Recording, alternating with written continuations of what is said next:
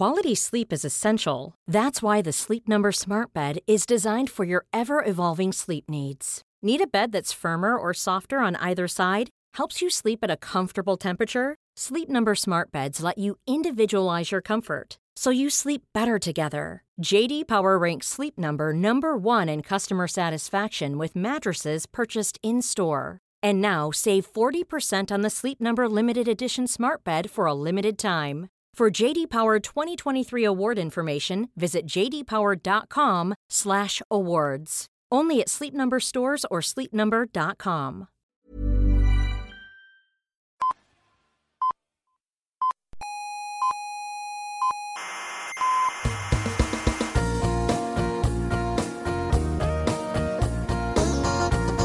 Aquí comienza Coffee Break, la tertulia semanal de la actualidad científica y tecnológica.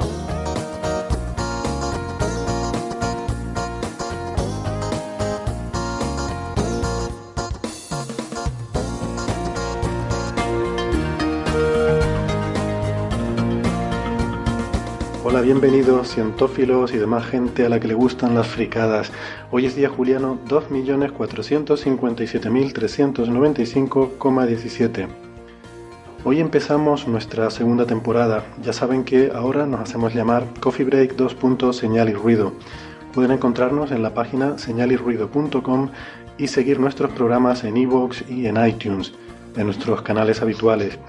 Eh, la página anterior sigue funcionando, Podcast Coffee Break, pueden seguir accediendo a ella, eh, pero además tienen ahora la posibilidad de encontrarnos en señalirruido.com, donde además pues está toda la información para suscribirse eh, o para encontrarnos en las redes sociales y mm, pues formar parte de esta pequeña comunidad que hemos ido creando con el tiempo. Hoy estoy muy bien acompañado. Eh, aquí conmigo tengo al doctor Javier Licandro, doctor en ciencias físicas, investigador del Instituto de Astrofísica de Canarias. Buenas tardes, Javier. Buenas tardes y bienvenidos todos a la segunda temporada de Coffee Break. Señal. Ya estamos como Star Wars. Sí. Ahora ya somos Coffee Break, señal y ruido. ¿eh? Y somos un remake del anterior Coffee Break, igual que Star Wars. Esa, esa, bueno, yo creo que vamos a tener que sacar el tema de Star Wars inevitablemente porque me parece que estás con ganas de decir algo, Javier. No, no, no, no cambien nada, no vamos a hablar mucho de Star Wars. Aunque sí que hay alguna cosita que yo quiero sacar sobre Star Wars, pero que no va a tener spoilers. Em, también tengo conmigo al doctor Bernabé Cedrés, doctor en ciencias físicas, eh, profesor de la Universidad Internacional de Valencia. Buenas tardes, eh, Bernabé. Bernabé, Bernabé, no te equivoques. Hola, ¿qué tal, Héctor? Muchas gracias. Sin por- insultar, ¿no? Sin insultar. Bueno, Sin insultar, efectivamente. Muchas gracias por invitarme otra vez. Probablemente porque el resto de tus colaboradores está de vacaciones. Sí, sí, es que fallaron los buenos y falló hasta Joserra, entonces... Sí, o sea, he tenido que venir yo, no me ha quedado más remedio. Sí. Y una cosa, no creo que vayamos a hablar de Star Wars porque Star Wars no es ciencia, ni siquiera es ciencia ficción. ¿Cómo que no? Aquí hablamos, aquí hablamos De- aquí hablamos de cualquier cosa. bueno. Eso también es verdad. Em, y también en conexión directa desde Santiago de Chile tenemos a nuestro corresponsal en el hemisferio sur. Debemos ser el único programa de ciencia del mundo que tiene un corresponsal extranjero. Bienvenido a nuestro, nuestro amigo eh, Ricardo García Soto. Hola Ricardo, ¿estás por ahí? Hola Héctor, muchas gracias por, esta invitación a estar en el primer episodio de la segunda temporada de Coffee Break, Señal y Ruido. Eh, hola Bernabé y hola Javier, espero que tengamos una interesante conversación hoy día. Tengo que decirles a nuestros oyentes que seguramente ya lo conocen porque Ricardo García es el director del podcast Astronomía y algo más, eh, un podcast fundamentalmente sobre la, la divulgación de, de la astronomía, aunque también a veces se tratan algunos otros temas, conversaciones informales con expertos en diferentes, eh, en diferentes áreas. Y tienes, eh, eh, o sea, la página web que, en la que llevas toda la información del podcast, si no recuerdo mal, Ricardo, es eh, astroblog.cl, ¿verdad? Exactamente, ese es el sitio web. Muy bien.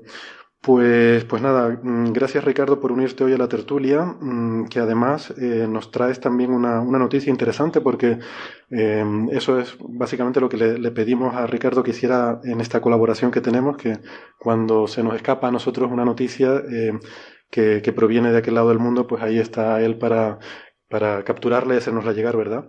Y hoy tienes, tienes algo también que contarnos, ¿no? Una, una noticia interesante, si no te importa, simplemente en titulares y ya la desarrollamos eh, dentro de un ratito cuando hablemos de los temas del día. Sí, el titular es muy simple y algo que yo lo encontré demasiado fascinante porque se logró medir la galaxia espiral más grande que se conoce en todo el universo. Eh, nosotros vivimos en la Vía Láctea, que todos sabemos que es una galaxia espiral. Bueno, esta es muchísimo más grande que la Vía Láctea y se, y se lograron ver algunas estructuras y cosas bien interesantes. Así que eh, ese lo dejo planteado para que lo conversemos en un ratito. Una galaxia muy grande, ¿no? Podríamos hablar de una galaxia muy distante, hace mucho tiempo, una galaxia muy lejana, hace mucho tiempo, partió la luz que ahora eh, estamos observando y que nos da pistas sobre la, formación de, esta, de estas galaxias tan interesantes como nuestra propia galaxia, ¿no? Has visto como todos los caminos llevan a Star Wars. Todos los caminos nos llevan a la fuerza. Ay, Dios mío. pero Star Wars eh, sería la guerra de las estrellas, porque es Star Wars. Sí, no sé quién se le ocurrió ponerle la guerra a las galaxias, es absurdo. A los traductores españoles, parece mentira que no lo sepan. Oye, Ricardo. Pero que la guerra de las estrellas sería fome, sería, sería aburrido. Sí, a la guerra estelar, ¿no? La palabra galaxia en los años 70 estaba muy asociada con, con, eh, cuestiones del espacio, ¿verdad? Cuestiones de ciencia ficción. Em, eh, o sea, algo galáctico era algo como muy, no sé, sonaba mucho al espacio, ¿no? Yo creo que de ahí viene el asunto. Eh, ¿En Latinoamérica también se tradujo como Guerra de las Galaxias? Exactamente, sí. Ah, vale, pues yo echando la culpa a los españoles, es que fue una cosa general. Sí, yo creo que es por esa connotación que tiene, ¿no? Lo galáctico, eh, no sé. Bueno, antes que empezar, mm, vamos a, dar paso a las preguntas de los oyentes. Y hay una en particular, Javier, aprovecho que estás aquí porque eh, una oyente, y digo una usando el femenino neutro, porque no sé si es un oyente o una oyente, Em, que usa el, el, eh, el, nombre de usuario en iVoox de MirtsApp, no sé ni cómo se dice, ni cómo es la, la distribución de estas cosas, pues eh, nos pregunta em, eh, en uno de los mensajes que, que, nos dejaba sobre el programa especial de Navidad, bueno, nos hablaba sobre muchas cosas, nos deseaba feliz año, y en particular Javier se refería a ti diciendo que le daba mucha alegría ver un compatriota que hacía cosas tan interesantes y, y que un compatriota tan brillante en el mundo científico. Y bueno, eh, Bernabé, por favor, no vamos a sacar esta de su error. Un alto albedo. Alto albedo, muy brillante. Y nos, eh, nos decía que dice que bueno que espera, esperaba que tu marcha del país haya sido voluntaria, ¿no? por voluntad propia y no haya sido resultado de eh, que no haya sido un, exiliado de la ciencia, ¿no? como eh, tantos que hay que por desgracia también pasa aquí en España, ¿no? que tienen que irse a, a buscar las castañas fuera de su tierra. Entonces, pues no sé, Javier, ¿cuál, cuál es tu caso? ¿Eres un exiliado de la ciencia? Soy un exiliado, pero no de la ciencia. Eh, primero, decir que es un placer tener algún oyente, alguna escucha en el paisito. Eh, la verdad que parece raro, ¿no? Apenas tres millones de personas y tenemos un oyente entre los tres millones. Grande, grande. agradecerle la pregunta. Y, vuelvo a la respuesta. ¿no? Soy un exiliado, pero no de la ciencia. De hecho, eh, podría haber vuelto a, seguir trabajando en la facultad como estaba cuando vine a hacer el doctorado aquí. Yo me vine en el 96 a hacer el doctorado, pero me vine con familia. Y eh, hay varias razones, pero hay una razón muy profunda para la cual, por la cual nos quedamos, decidimos quedarnos. Eh, yo tengo un, hijo este, de, eh, que tiene una discapacidad bastante severa y las condiciones que habían aquí para su escolarización, para toda la atención que, que ha tenido, este, ha sido fantástica. Nada, nada que ver. Fue venir de un mundo a otro completamente diferente para él de, de, lamentablemente no tener condiciones de, atención, no, no, no, estaba escolarizado al final, nos lo habían quitado de, de cualquier posibilidad de escolarización allá. Y yo recuerdo mucho cuando vine aquí, mm, que vine un poco antes a ya empezar a mirar eh, casa, todo lo, toda la, operativa para, para venirse a hacer el doctorado, que era lo que veníamos en un principio este, entre ellos la escolarización de los chicos, ¿no? Este, y, cuando llegué al edificio de educación del, del, gobierno de Canarias, y le digo, Mayer, mm, yo tengo un hijo en estas condiciones, así, así, este, y bueno, este, creen que se podrá escolarizar porque es un niño con muchos problemas y tal y cual. Me dice, bueno, es que el niño hay que escolarizarlo, así que cuando venga se le... Pero mire, está seguro porque tiene muchos problemas de escolarización. Bueno, la tercera vez que pregunté, la respuesta fue, señor, a su hijo hay que escolarizarlo. Y efectivamente, a poco de llegar y después de hacerle unos mm, pocos trámites, ya estaba, eh, tenía la escuela asegurada con su atención especializada y bueno, vamos, un mundo completamente diferente para él. Y eso fue una condición por la cual, eh, para nosotros el quedarnos aquí rápidamente se volvió una necesidad. ¿no? No, pues no soy un exiliado de la ciencia, soy un exiliado eh, social. En las circunstancias de la sociedad. Pues fíjate, debo decir que yo no conocía esto, o sea, me estoy enterando ahora, parece mentira Javier, tantos años de, ser compañeros y, me entero de esta situación, evidentemente no de la situación de tu hijo, que sí que lo conocía, sino de que el proceso por el cual pues tú te habías afincado aquí eh, tenía que ver con esa razón, ¿no? Con que había más facilidades aquí para, para escolarizarlo. Pues, pues, pues mira, em, a veces el tener buenos servicios sociales sirve para muchas cosas, no solo para el, bienestar de la población, sino incluso también para poder atraer gente brillante que pueda, em, que pueda querer venir de otros sitios. Hay que aprovecharse hasta que lo terminen de destruir, ¿no? que estamos en un avanzado proceso de deterioro, tristemente. Bueno, yo quisiera una pequeña puntualización, que antes me he reído cuando han llamado brillante a, Alicandro, pero no ha sido porque no piense que sea brillante, sino porque estoy convencido de que si uno busca excelencia en el diccionario se encuentra su foto. por eso me reí. ¡Qué ternura, por Dios! No, por eso me reí. Desde luego. Pues, oye, pues genial. Em, gracias por, en fin, por esta, por esta, ánimo por, los, por las nubes. ¿eh? Por esta, gracias por esta confidencia, ¿no? Gracias al oyente también por, eh, por la pregunta y, por los comentarios tan positivos. Bueno, em, entonces vamos a ir con más preguntas de oyentes. Em, por ejemplo, mm, Raulillo88, también en Evox, nos pregunta mm, que qué pasaría si uno mete la mano en el haz del de el LHC, el Gran Colisionador de Hadrones y porque por lo visto ha, visto alguna discusión en internet sobre este tema, ¿no? Y bueno, el, no sé, el asunto me llamó mucho la atención la pregunta, ¿no? Me parece una pregunta divertida. si no está funcionando, no le pasa nada. Claro, si no está funcionando, no pasa nada, claro. Hombre, sí que viene la seguridad y te echa de ahí a gorrazos, pero un poco más. Sí. sí, sí, sí. Bueno, yo la verdad es que la pregunta me pareció curiosa y e intenté hacer algunos numeritos antes de ver que luego efectivamente eh, hay, hay toda una discusión en Internet. Incluso hay un vídeo que han hecho con gente que trabaja en el LHC donde intentan dar respuesta a esta pregunta. Y eh, la verdad es que la reacción de todos los científicos es la misma cuando les preguntan, ¿no? Y dice, pues jamás se me había ocurrido pensar en esto. seguro que los que hicieron eso, el, eh, acelerador ese, seguro, que sí, deben de haber puesto cosas como para que bueno, no, yo haya seguridad, que, que la, la, posibilidad de que eso ocurra es cero, porque hay muchas medidas de seguridad para evitar que ocurra por algo hay una medida de seguridad para que eso no ocurra. Sí, yo, yo creo que es evidente que todo el mundo piensa que algo malo debe pasar, pero que, que no se lo han planteado así en, en ese nivel de detalle, ¿no? fíjate, de transporte, ¿no? Me ayuda a recuperar la, la confianza en, la especie humana el ver que eh, creamos un instrumento tan maravilloso para investigar los límites de la física y lo primero que se le ocurre, ¿qué pasa si meto la mano? sí de todas formas, yo creo que la, la, pregunta va hacia, no importando la, todos los medios de seguridad, etcétera, ¿qué, ¿qué, pasaría si yo quisiera o alguien dice ya probemos y, y pone la mano? Eh, ¿Está todo cerrado? ¿Hay alguna Mi primera pregunta es, ¿hay alguna forma de poner la mano en el lugar donde están pasando estos haces de protones? Bueno, esto es un túnel, eh, igual la gente ha visto imágenes, ¿no? Es un túnel muy grande, de hecho mm, se llevan visitantes, evidentemente cuando está todo apagado y muy apagado, se llevan visitantes incluso a visitar el túnel. Yo tengo entendido que se puede recorrer en bicicleta, que hay una especie de... Pero bueno, es un, eh, eh, es un túnel grande, ahí podría caber un, no sé, un tren. Y, pero el haz en sí, el haz de protones está enfocado en un diámetro muy pequeñito, de, de un milímetro o así. Entonces, mm, yo creo que la idea es, bueno, si yo estoy dentro de ese túnel y, encienden el, el, haz, em, y ese haz que como digo es de un milímetro de diámetro, y yo pusiera la mano, ¿qué es lo que pasaría? ¿no?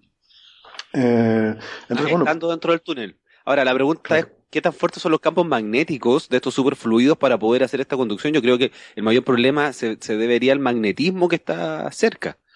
Sí, hay muchos problemas, ¿no? Eh, el de los campos magnéticos es uno. Nosotros hablamos alguna vez de campos magnéticos cuando hablamos de agujeros negros y habíamos visto, eh, no hay mucha información al respecto, ¿no? Eh, sobre el, el, efecto de campos magnéticos muy potentes sobre la salud, pero mm, sí que hay un estudio de la Universidad de Cornell que aquí sacamos a colación, según el cual a partir de los 5.000 Gauss de, de campo magnético ya empieza a interferir con los procesos de transmisión de señales eléctricas en el cuerpo eh, hasta el punto de generar eh, pues eh, fibrilación cardiovascular.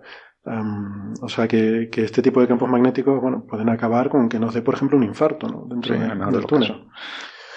Em, de todas formas, lo más sencillo que yo miré, dije, bueno, mm, la energía que lleva concentrada este haz, lo que es el haz de protones en sí, es de unos 700 millones de julios. ¿Vale? Esto es mm, relativamente, es un número que es relativamente fácil de encontrar entre las especificaciones del LHC.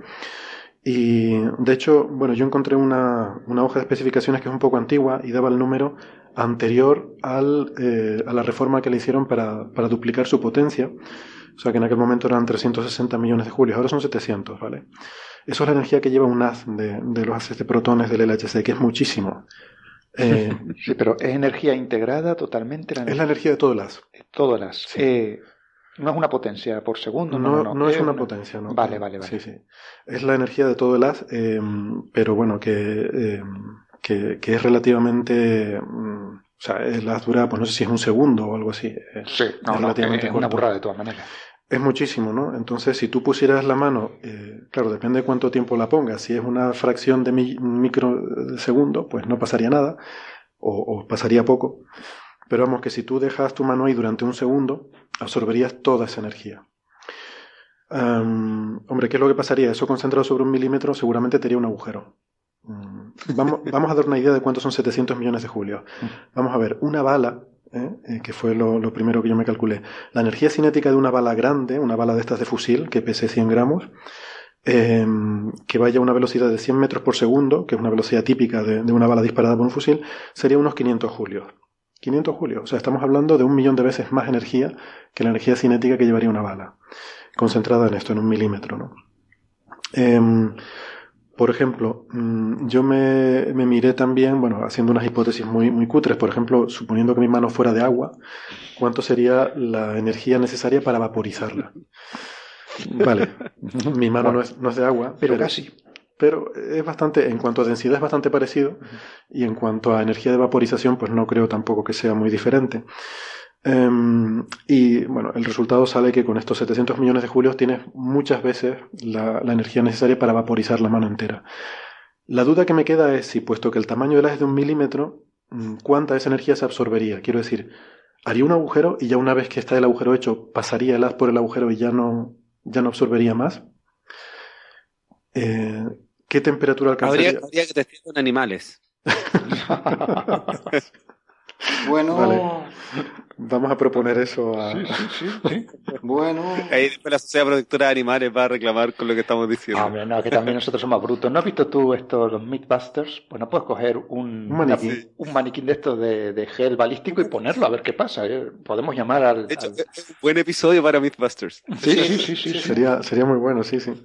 Bueno, Ahora, la idea que se me ocurre a partir de lo que está diciendo Héctor es que el armamento del futuro van a ser pistolas de ¿Tú crees? Uf, pero tú sabes la cantidad de, campo magnético que hace falta para guiar esa cosita por donde tú quieres que vaya. Pero no necesitamos que sea un millón de veces más energético. Ya con mil veces más energética que una bala, está listo. Bueno. Hombre, tendrían que llevar unas buenas baterías esas pistolas. Sí, eso está pensando. tal y como están los móviles, me parece a mí que no, Tendríamos que, bueno, eh, igual puede ser un buen argumento para que la, la, industria militar se ponga, todos sabemos que los grandes avances tecnológicos se producen en situaciones en las que algo es interesante para, para la industria militar, ¿no? Seguramente si, si el avance de la tecnología de batería fuera interesante militarmente, seguro que habría avances muy rápidos. bueno, sin duda. Bueno, en fin, solo por acabar ya con este tema, luego ya viendo las cosas que la gente seria que sí sabe el tema hablaban de todo esto, había por ejemplo un científico que trabaja en el LHC que mencionaba una cosa que llaman el halo. El halo. Este rayo de un milímetro lleva consigo alrededor un halo mm, compuesto de electrones y de algunos muones que es mucho menos intenso, no son 700 millones de julios, pero eh, es un halo que va alrededor que también sería absorbido, o sea, tú para poner la mano en el haz, pues tendrías que tener tu cuerpo a la distancia del brazo de esa mano, estarías dentro del túnel y ahí pues estarías sometido al, a la radiación de este halo que te produciría quemaduras y por supuesto estas partículas tan energéticas, o sea, son partículas que van casi a la velocidad de la luz, pues también producirían mutaciones y en contra de lo que vemos en X-Men y otras películas, esas mutaciones no te darían superpoderes, sino te darían cáncer. ¿Vale? En el mejor de los casos, suponiendo que no te mataran inmediatamente. Suponiendo que no te mataran inmediatamente. O sea, que mejor que te pique una araña. sí. Em, bueno, pues yo creo que con esto queda satisfecha la curiosidad de, nuestro oyente de Raulillo88. Vamos, la conclusión sería no lo hagas, por favor. vale. Y hablando de cosas así que dan un poquito de repelús, eh, otro oyente por Facebook, Manuel, nos pregunta por la historia esta, esta noticia que habrán visto en los medios de comunicación estos días sobre el supuesto test nuclear que ha llevado a cabo Corea del Norte, en el que afirman que han detonado una bomba de hidrógeno, eh, una bomba H, y que el resultado de esta explosión ha sido eh, detectado por sismógrafos en todo el mundo. ¿no? hay pues más de una veintena de sismógrafos que han detectado lo que se supone que en principio es un temblor de, de, nivel 5 en la escala Richter, producido, según afirma Corea del Norte, por un ensayo en el que han detonado un arma nuclear. No lo sé, han tenido ocasión de leer algo sobre esto. No, no está claro, ¿no? Que sea no, no está nada claro porque lo que yo he leído, que también son las informaciones que llegan de las eh, noticias de Corea del Sur, y Corea del Sur cuando habla de Corea del Norte, pues hay que creérselo todo con un granito de sal. Eh, hablan de que eh, la magnitud que han medido es compatible con una explosión eh, nuclear normal, no hace falta, no necesariamente una, una bomba termonuclear, una, una, un arma de hidrógeno, una, una, bomba H. Claro, porque las bombas H, a diferencia de las bombas atómicas normales, esto usa la fusión, no la fisión. Es dos bombas en una. Usa la energía de una bomba atómica normal para provocar la eh, fusión del hidrógeno y generar una explosión aún mayor, que es lo que se llama la, bomba H, pues porque lleva hidrógeno. Mm, no está claro porque la, potencia, la, perdón, la energía que ha liberado es compatible con una bomba atómica de andar por casa de las primeras que se fabricaron allá en, los años 40. Sí, claro, vamos a ver, eso me dan a mí un poquito de plutonio y te la armo aquí a ver un ratito, hombre. Que te compraste la mecánica popular y como... Anda, calla. Pues lo que Quiero decir, eh, es una cosa, parece pequeña. Están esperando a ver si miden determinados isótopos en las atmósferas, eh, a ver si realmente se trata de una bomba. No recuerdo qué, isótopos están buscando, porque sé que lo leí, pero se me ha olvidado. tengo, no tengo el cerebro para estas cosas, y menos después de las vacaciones y las fiestas estas que han habido. Eh, si tú te ríes, pero es verdad, y tú también, cállate la boca.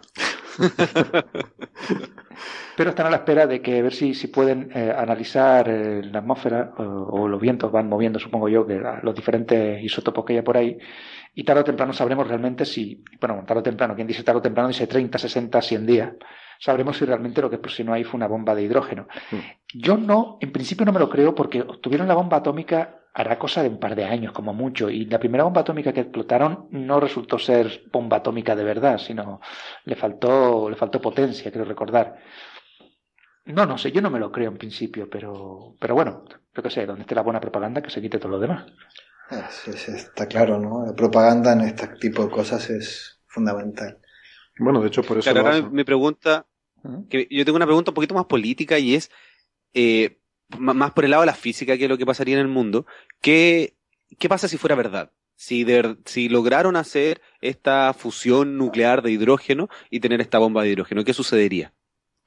Bueno, las bombas de hidrógeno son más potentes que las bombas atómicas, mm, eh, digamos, tradicionales, las de fisión, ¿no? Hay que, sí, hay dos tipos de energía nuclear, ¿no? La de fisión, que es la que, con la que obtenemos energía en los reactores nucleares, que es romper átomos muy pesados, y la de fusión, que es la que tiene lugar en los interiores de las estrellas. Entonces, la de fusión todavía no hemos conseguido eh, producirla eh, de forma estable, controlada. controlada en un reactor nuclear Em, pero es lo que se espera que sea la fuente de energía del futuro, porque tiene muchas ventajas, es más segura, es limpia, no necesita isótopos radiactivos y es lo que hace fusionar hidrógeno. El problema que tiene es que necesitas temperaturas altísimas, de millones de grados para producirla. Entonces, claro, eso haciendo una bomba es relativamente fácil. Lo que hace, como decía Bernabé, es que tú primero detonas una bomba atómica tradicional, de estas de plutonio, y la energía liberada por esa bomba atómica da lugar a temperaturas suficientemente altas que son capaces de desencadenar la fusión nuclear. Entonces desencadenas una segunda bomba de fusión. ¿no? Son, es una bomba en dos etapas. Primero una bomba de fisión que libera tanta cantidad de energía que es capaz de desencadenar una fusión. Eh, Entonces, Para simplificarlo, básicamente en una bomba nuclear convencional eh, necesitas una bomba convencional para que haga de chispa para, para iniciar el proceso de fisión. ¿Eh? En el caso de una bomba de hidrógeno necesitas una bomba atómica convencional que haga de chispa para eh, este, iniciar el proceso de, fusión nuclear. Por eso es que estamos hablando de algo que, que puede llegar a ser mil veces la bomba de Hiroshima. es, mucho más potente que una... potente. El problema que yo veo aquí es que eh, sería el método de eh, proyectar esa, esa bomba. Es decir, tú tienes una bomba muy grande, no sé qué tamaño tendrá, de, de, de hidrógeno, no sé qué, yo qué sé, pero tú tienes, quieres que ponerla donde están tus enemigos. Tienes que transportarla de alguna manera de donde la tienes en tu casa a donde están tus enemigos. Yo sé que Corea del Norte tiene algunos eh, misiles de medio alcance, no sé si alguno llega a los Estados Unidos o no. Sé que todos llegan a Japón. Sí. Y todos, llegan, y todos llegan a Corea del Sur. Bueno, a Corea del Sur basta con dar una patada para que llegue. Eh, pero claro, estás diciendo tú, ¿hasta qué punto puede ser una bomba de hidrógeno una amenaza? Una, ¿Pueden hacerlo lo suficientemente pequeña o pueden hacer un cohete lo suficientemente grande como para que puedan eh, transportar esa bomba donde tiene que estar, en donde están sus enemigos? No lo sé, yo creo que no, yo creo que necesita... en el caso del régimen de Corea del Norte, claramente las armas nucleares son un elemento disuasorio, ¿no? Sí. Es muy fácil invadir un país este, que no tiene armas nucleares y es, mucho más complicado invadir a uno que durante el proceso de invasión te ponga una bomba nuclear en el medio de, tus tropas y acabe con todo tu ejército, ¿no? Eh, es cierto, acaban con su población, pero ya no creo que sea para Kim Jong-un ningún problema. Este, Seguramente se escapa y este. Ah, tienen que sacrificarse, que sacrificarse por el líder. Es, claramente un, elemento disuasorio. A mí, a mí me preocupa un poco el asunto en términos geopolíticos por lo siguiente. O sea, hasta ahora el armamento nuclear había servido para establecer un, equilibrio, eh, si bien un equilibrio inestable, pero un equilibrio disuasorio, como decías tú, ¿no? Entre grandes potencias que valoran más su propia seguridad. Pero cuidado, las grandes potencias los pudieron llegar a usar, ¿eh? Sí. Eso que, eh, bueno, en ese caso, porque tenían los elementos para tirárselos los unos a los otros. Sí. Sí, sí, eh, pero en este caso Corea no tiene cómo transportar fácilmente. sospecho yo. Sospecho no, no, no, tiene, no. tienen, no tienen desarrollado ningún misil eh, transoceánico como para mandarle un bombazo ni a Rusia ni a. Corea tiene alcance intermedio para llegar a Japón, a Japón seguro, a Corea del Sur y puede que a partes de China a China no creo que le vaya a tirar el juguete por eso. Pero, vamos, fundamentalmente no llegan a Estados Unidos, que es donde querrían llegar. Bueno, vamos a ver, para Corea, como, como decía un, artículo que leí, o sea, enemigos son todos, menos Dennis Rodman y, y, algunos, y algunos amigos que tienen China, ¿no? Entonces, ¿Y, el, español este, ¿cómo? Eh, sí, sí, es verdad, hay un español por ahí también, sí.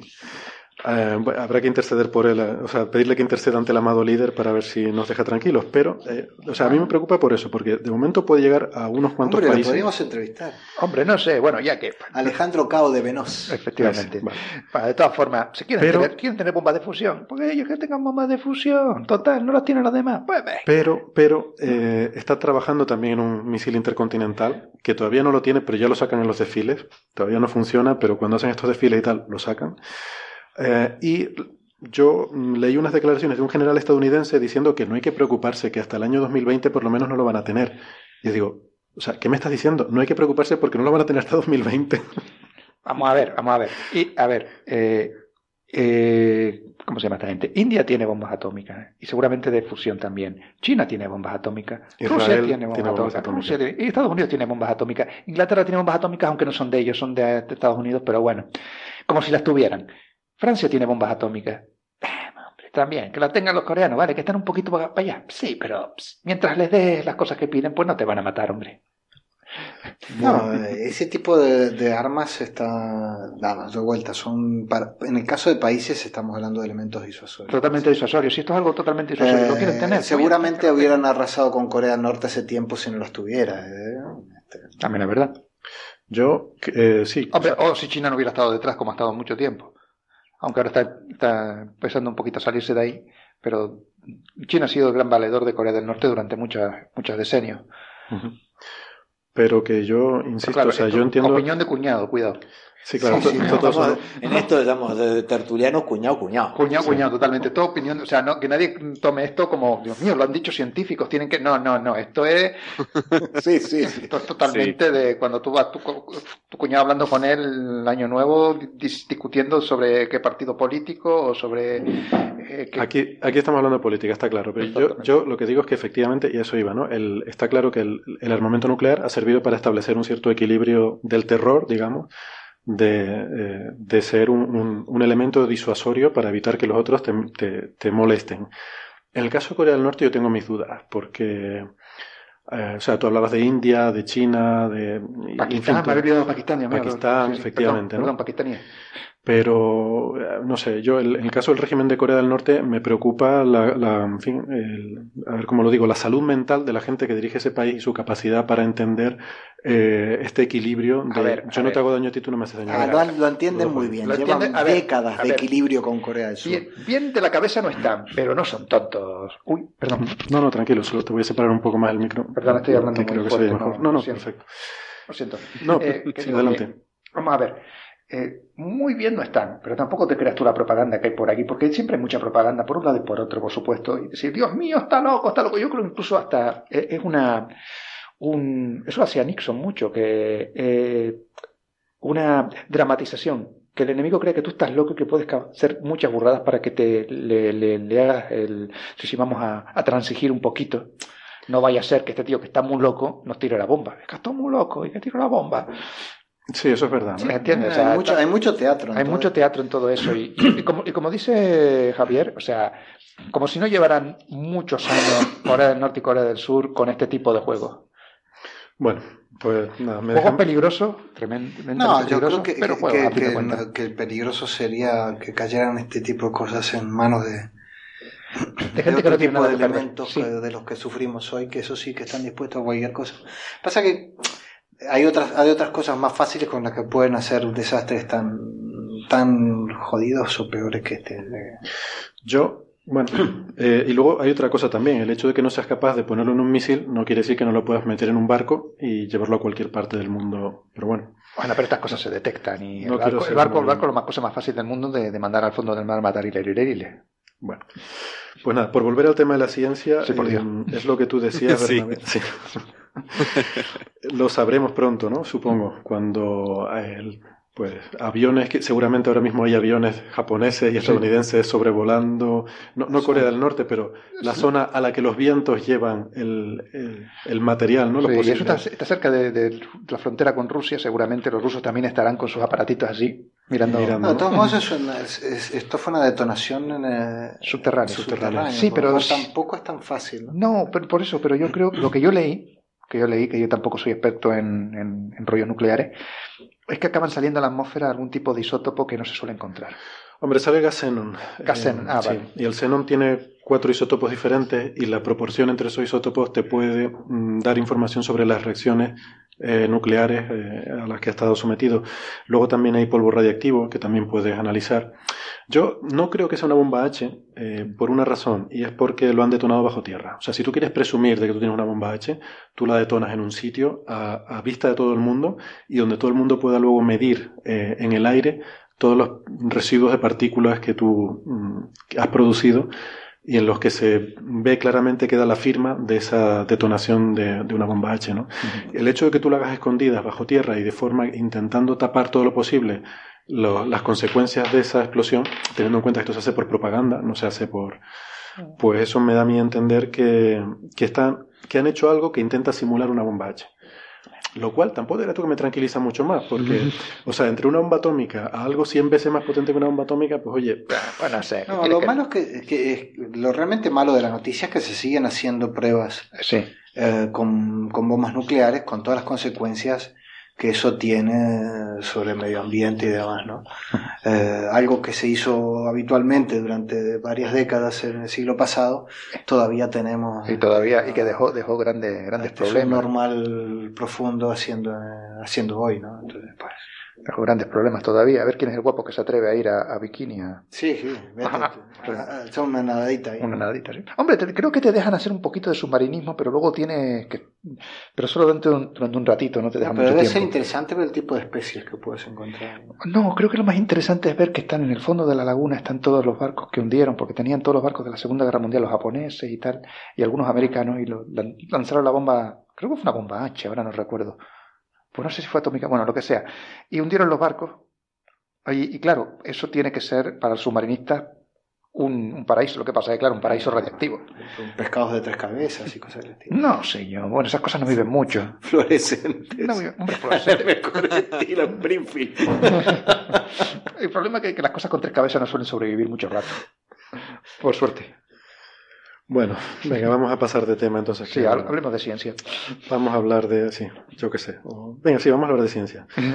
Em, oye, Ricardo, háblanos de esta cosa de la galaxia espiral esta tan interesante, venga. Sí, sí, por Dios. Ya, sí, esta es una galaxia que se había observado que eh, los años 80, que se llama Malin 1, y que está muy lejos, está como a unos 1200 millones de años luz de distancia. Por lo tanto, tomarle fotografías siempre ha sido muy complejo.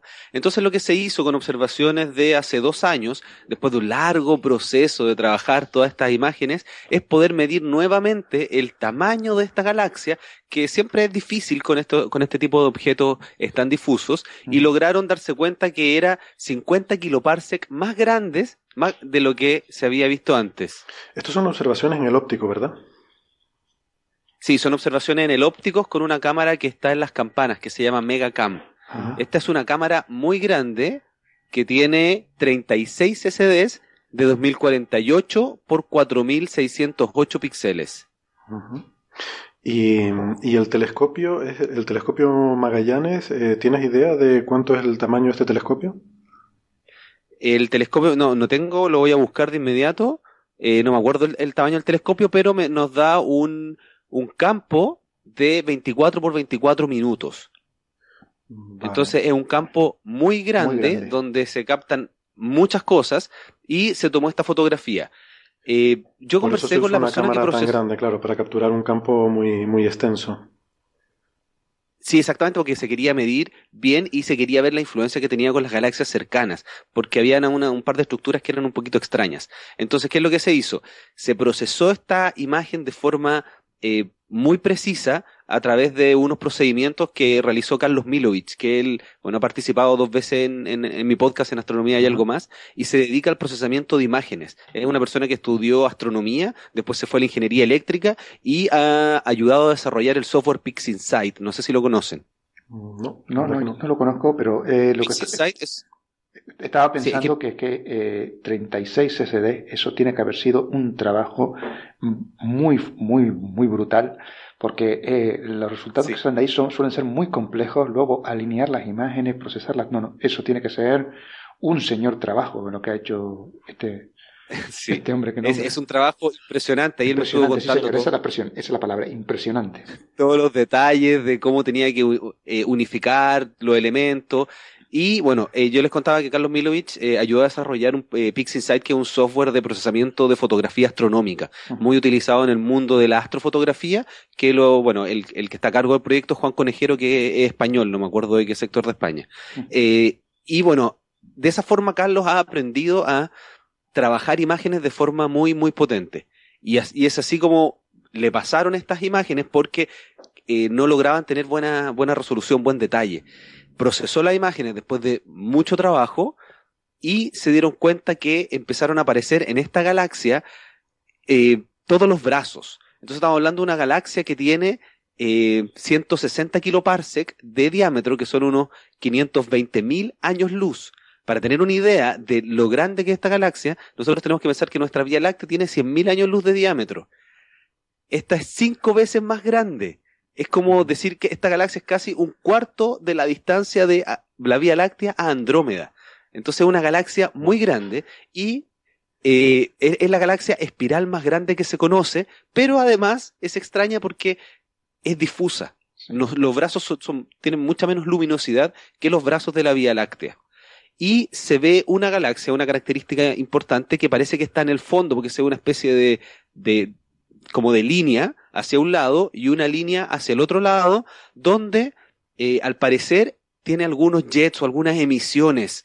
Todavía hay que estudiar un poquito más eh, esta, esta emisión que se ve en estas características en la galaxia y además al parecer está eh, interactuando con algunas de las galaxias cercanas. Entonces, de, de, verdad haber tomado estas mediciones nuevas del tamaño de esta galaxia, hecho, bueno, y yo, yo la estoy trayendo porque lo hicieron solamente eh, astrónomos chilenos, trabajaron en este proyecto en un observatorio que está en Chile. Así que...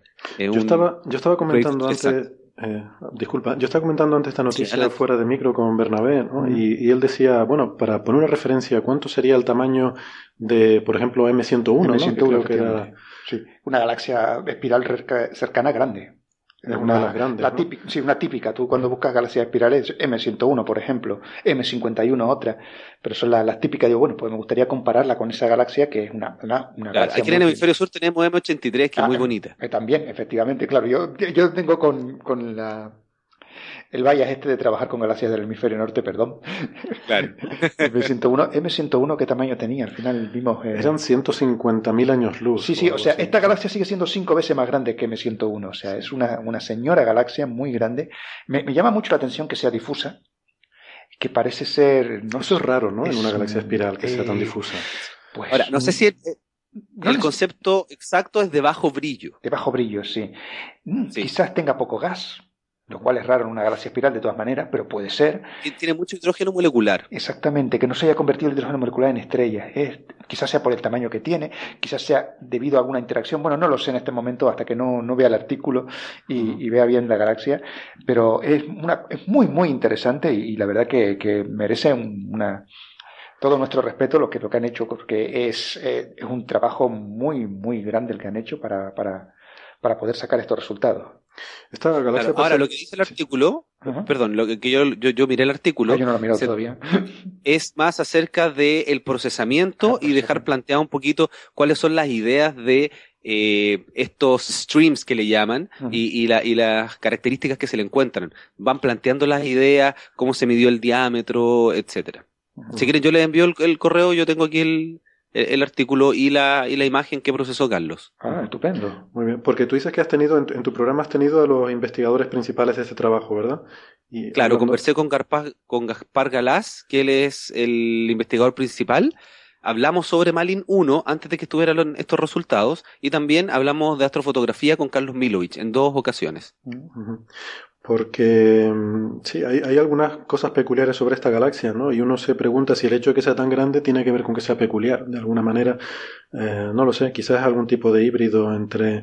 Porque las galaxias espirales, Bernabé, no son, no son el resultado de, de colisiones, ¿no? Todavía son. No, el resultado de colisiones son las, son las elípticas. Son las elípticas. Las espirales son o sea, las espirales son en principio un estado. No, sí, un estado de la galaxia. De una galaxia grande. Un una galaxia grande que tiene un disco, parte de ese, ese, núcleo, y luego el resto del disco, pues aparecen los brazos espirales. ¿Por qué están los brazos espirales? Pues no se sabe todavía muy bien por qué. Están, hay varias, varias hipótesis. La más, la más aceptada generalmente es la de las ondas de densidad, que los brazos espirales son debidos a ondas de densidad de, de, de debido al potencial gravitatorio de la galaxia. Bueno, sí, por explicar, perdona, por explicar esto, hay que decirle a la gente, cuando ven estas imágenes sí. de una galaxia en espiral, con esos brazos eh, que forman una espiral, eso no quiere decir que las estrellas y el material se esté moviendo a lo largo de esa espiral. No quiere decir que estén cayendo hacia el centro. No, no, no. No, no. es así. Las estrellas se mueven en órbitas circulares. circulares órbitas circulares. Más circulares alrededor del centro sí, de la sí, galaxia. órbitas keplerianas de toda la vida. O newtonianas. Si y además hay que, hay que decir que los brazos espirales no se mantienen siempre igual. Efectivamente. O sea, si yo estoy en una estrella, en este caso nosotros estamos en el Sol, en un brazo espiral, en realidad es un apéndice, pero eh, estamos aquí, eso quiere decir que no, significa que en un par de miles de millones de años más no vamos a estar siendo parte del brazo. Exactamente, el brazo va cambiando, o sea, el material va entrando y saliendo del brazo, las estrellas entran y salen del brazo. Además, el brazo rota, esas otras, los brazos rotan rota. y no tienen por qué mantener su forma todo el rato. Eh, Claro, luego existen otras teorías que dicen que realmente los brazos espirales son cosas temporales que van a desaparecer con, con, lo, con los eones, que con el tiempo acaban por desaparecer y la galaxia acaba convirtiéndose en una cosa irregular o algo de eso. Eh, ¿Podría esta galaxia estar un poco en la transición a esa fase y por eso es tan difusa? O sea, que sus brazos están perdiendo identidad. A ver, es que es una galaxia también muy antigua, ¿no? ¿Cuánto, ¿A qué distancia estaba? Estaba a 1.200 millones de años luz de distancia. Billones con B de burro. 1.200 millones. Ah, millones. millones. Entonces tampoco está tan lejos. Eh, bueno, pues la verdad es que no lo sé. Francamente, no lo sé. yo, yo, claro, cuando me hice difusa, pues yo lo que pensé fue, ah, eso tuvo que haber sido algún tipo de interacción, porque la galaxia a lo mejor era más, más compacta, más una galaxia espiral normal, y a lo mejor pasó cerca de ella una galaxia enana, pero densa, masiva, y, la, perturbó, y por eso se ha extendido, y por eso es tan grande, pero no tengo datos, o sea, es una hipótesis que lanzo así al aire, pero seguramente la, gente que estudie los resultados pues ya pueda sacar alguna conclusión en serio de esto. Yo ahora mismo, es lo que se me ocurre, que sea debido a algún tipo de perturbación. Bueno, Ricardo nos decía que hay, hay también galaxias cercanas, ¿no? Con las que interactúa. Sí, es verdad. Hay una galaxia que se, que se ve en el campo, no, no, o sea, galaxia cercana a ella, ah. que al parecer, a partir de las imágenes, hay una cierta influencia gravitacional. Ahora, lo más importante de este, yo conversé hace dos días con Carlos preguntándole detalles, preparando esta conversación. Lo que ellos, o sea, lo que ellos querían hacer era abrir el estudio a esta galaxia. Es como, tenemos una galaxia espiral muy, muy grande, la más grande que hemos encontrado, se ha tratado de estudiar, pero ha sido muy difícil. Ahora tenemos imágenes de altísima calidad donde se va a poder hacer distintas mediciones y ver la, estas estos sectores difusos en los brazos, eh, esta interacción con las galaxias, se abren muchas posibilidades de, estudio. Muy bien, pues, pues seguiremos atentos a esto porque promete, promete ser interesante. Venga, vamos a pasar al tema. Yo no sé si han visto esta noticia también muy curiosa, ¿no? Que hemos tenido estos días. Se han encontrado cuatro nuevos elementos químicos, se han sintetizado, no que se han encontrado, se han producido por primera vez cuatro nuevos elementos químicos para añadir a la tabla periódica. Señores estudiantes de bachillerato, tiren a la basura sus libros de texto, vuelvan a aprenderse la tabla periódica, porque tenemos elementos nuevos, el 113, el 115, el 117 y el 118, ¿verdad? Sí, eh, efectivamente. Eh, ¿Qué te pasa, hombre? Estos Son, son, del grupo de los transactínidos. Sí, sí. Son todos elementos creados en el laboratorio y que duran segundos o fracciones. Duran muy poquito. fracciones, fracciones de segundos, sí. Eh, yo lo tengo por aquí apuntado. El 112, por ejemplo, eh, son cuatro segundos lo que dura, su vida media. Y esto han sido por, diferentes grupos, ¿verdad? Ah, efectivamente, efectivamente. Eh, cuatro han sido por. ¿Son cinco o son cuatro? No. Son cuatro elementos. Son tres han sido por un grupo combinado de, rusos y americanos. Y estadounidenses. estadounidenses, perdón. Sí, la, la, costumbre, lo siento en el alma. Muy bien, sí. Y el 113 ha sido por un grupo japonés eh, del, del, Instituto Riken. Eh, Riken en japonés, a los japoneses les, encantan las contracciones. Riken es de Rikagaku Kenkyusho, que es el, laboratorio de investigaciones fotoatómicas. Y ya han buscado ponerle eh, nombre a este elemento, el 113, lo van a llamar Japanium, y eh, ha empezado a, estudiarse las nuevas aleaciones con él y han sacado una aleación, el grupo de, liderado por el brillante, aunque un poco controvertido profesor Cabuto, y eh, la aleación se llama aleación Z.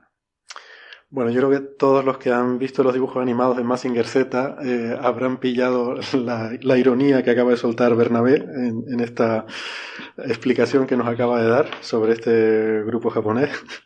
Bien, en realidad es todo cachondeo. En realidad el RIKEN, eh, Rikagaku Kenkyusho, eso es verdad, pero es el Instituto de Investigación de Física y Química.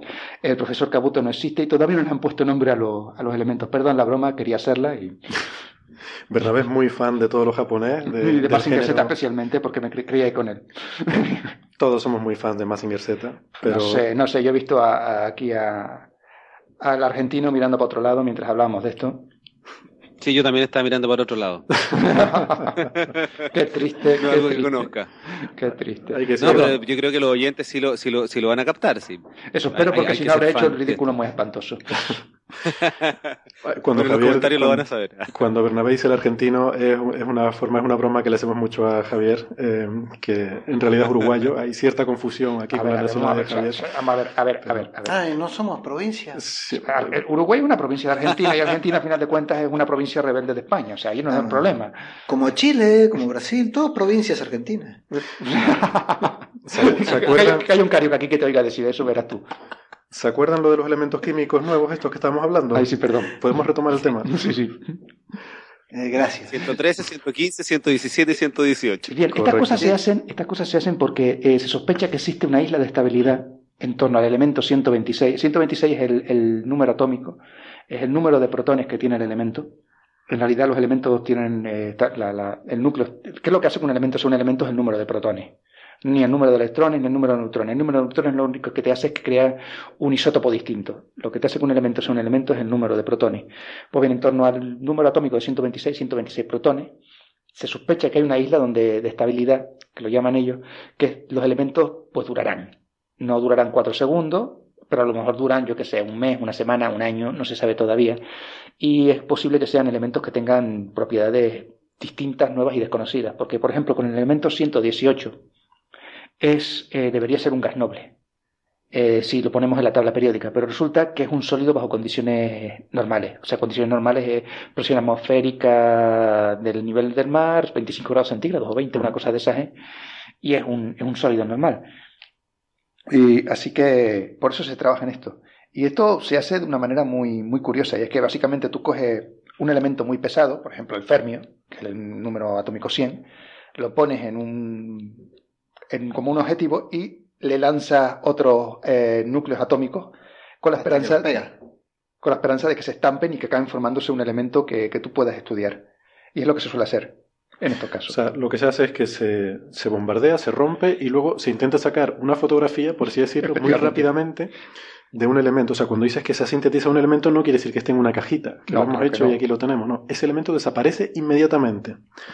De hecho, eh, este grupo de rusos y de estadounidenses, el, de hecho, por, por, ser un poco precisos, el Joint Institute for Nuclear Research de Dubna, en Rusia. Dubna, sí, señor. Y el Lawrence Livermore National Laboratory de California, son los grupos estos que han estado trabajando. Ellos eh, afirman que también han obtenido el elemento 113, pero la IUPAC, la, la Organización Internacional esta de Química, dice que no, que el grupo japonés fue el primero en presentar evidencias concluyentes de haberlo conseguido. O sea, esto es una carrera de decir, bombardeo átomos, eh, intento sacar evidencia y voy corriendo a presentar esa evidencia para que me digan si fuiste tú el primero. La, pregunta siempre es si estos elementos pueden llegar a existir, aunque sea durante fracciones de segundos, en la naturaleza. A ver, yo creo, por lo que he leído, que solo hasta el fermio. En supernova. En supernova. No, no, pero esto es de 113, 112, no. Pero yo creo que hasta el 100. El fermio se ha encontrado algo en una supernova.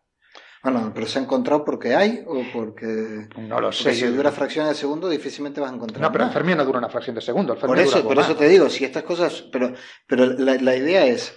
Eh, si estos, si estos elementos se forman, tienen alguna propiedad muy particular, pueden tener, aunque sea durante unos segundos, algún, algún efecto sobre, no sé, sobre en el momento que se formó, si se forman durante el Big Bang, no, no sé. Eso que te lo explica esto que entiende de estrellas. No, yo no de estrellas, pero sí sé que o sea, estos elementos son muy inestables, entonces se forman y desintegran inmediatamente. Yo estoy seguro, no, no hay evidencia científica de ello, porque lo que dices tú duran tan poco que no se han podido observar, pero seguramente en una explosión de supernova se forman eh, eh, y se desintegran si se forman, pueden tener algún efecto eh, provocar alguna cosa que no observable durante una explosión de supernova o yo no lo esperaría no conozco ningún trabajo en este sentido o en el decaimiento como decaen eh, decaen en elementos eh, que sean actinios, o que sean más, livianos. O... Puede haber algo relacionado con la emisión de neutrinos que entonces no provengan todos del núcleo, que puedan ser más difusos, que puedan venir de la envoltura. Eh, podría haber algo en la distribución de neutrones, pero bueno, mm, yo, por lo que yo sé. Eh, eh, si esto tiene alguna consecuencia eh, para explicar mm, cosas que ocurran naturalmente o si es puramente un, un juego de laboratorio, ¿no? Sí, lo que yo creo es que las supernovas que hemos analizado, salvo la 1987A que estaba muy cerca, están demasiado lejos. Entonces, yo creo que este tipo de elementos, si es que probablemente se producen, es muy difícil de verlo en, supernovas tan lejanas. Tenemos que esperar una supernova en nuestra galaxia, como la que vieron los chinos en el 1954, para poder hacer ese estudio. Eh, no, Ricardo, pero la pregunta mía va un poquito más allá. Sí, pero que a lo mejor es, decir, si, Si, se, si se producen estos elementos, estos Si pudieran tener algún efecto. Dan, algún, no que se observen el, el, elemento, sino que tienen algunas propiedades que hacen que, que cambie, eh, que cambie alguna de las condiciones de la explosión o, y que genere algún observable, o es un ejercicio de laboratorio. Yo creo que las, cantidades son, las cantidades tienen que ser tan diminutas que yo creo que, que Cuidado, el ejercicio de laboratorio es válido porque eh, uno hace estos ejercicios de laboratorio hasta que un día se encuentra con algo importante. ¿no? Las, cantidades, las cantidades yo creo que son tan minúsculas que yo creo que si acaso tienen algún efecto, son un efecto de segundo o de tercer orden. No creo yo que, sería necesario tener una supernova ahí enfrente para poder eh, ver si realmente hay algo ahí distinto. Creo que, lo que se esperaría por, lo normal. son cantidades tan minúsculas que es un efecto de, muy pequeño, de tercer orden, si acaso. Es como, la, como el magnetismo. siempre. Él tiene que sacar su cruzada particular siempre contra el magnetismo. bueno. Sí, pero de todas formas, en, los discos de acreción de, o supernova todavía se observan cosas que no, no se han podido estudiar o no, se conocen tan bien y que requieren simulaciones. Por ejemplo, yo acabo de tener un episodio hablando de, física de plasmas del universo no termal, el plasma no termal que se ah. produce en los discos de acreción y hay partículas superlumínicas que que todavía no se entiende. Entonces, quizás algo, no sé, estoy inventando, no, de verdad no, tengo idea si es por ahí, pero, pero hay elementos todavía que no se conocen. Entonces probablemente sí se podría, a partir de simulaciones, llegar a decir, mira, en tal y tal lugar se va a poder observar esto, y si la, tenemos la posibilidad de observar una supernova cercana, uno, uno va a corroborar estas observaciones. Eh, o probablemente no haya ninguna forma de poder observarlo. Yo esperaría que sí. Yo espero que la supernova no sea muy cercana, eso es lo único que espero. Sí, esperemos que no sea muy cercana. Sea cercana, pero lo suficiente. Si no, ríete tú de la bomba H de Kim Jong-un. Hay un comentario que quería hacer, si no les importa, y es que me ha hecho mucha gracia el trabajo conjunto que hacen Dumna y el la Universidad de Berkeley. El, Lawrence Livermore National Laboratory de California. California. Pensé que era la Universidad de Berkeley. Y es que durante muchos años la DUCNA iba por su lado, durante la Guerra Fría, y el laboratorio este iba por el suyo.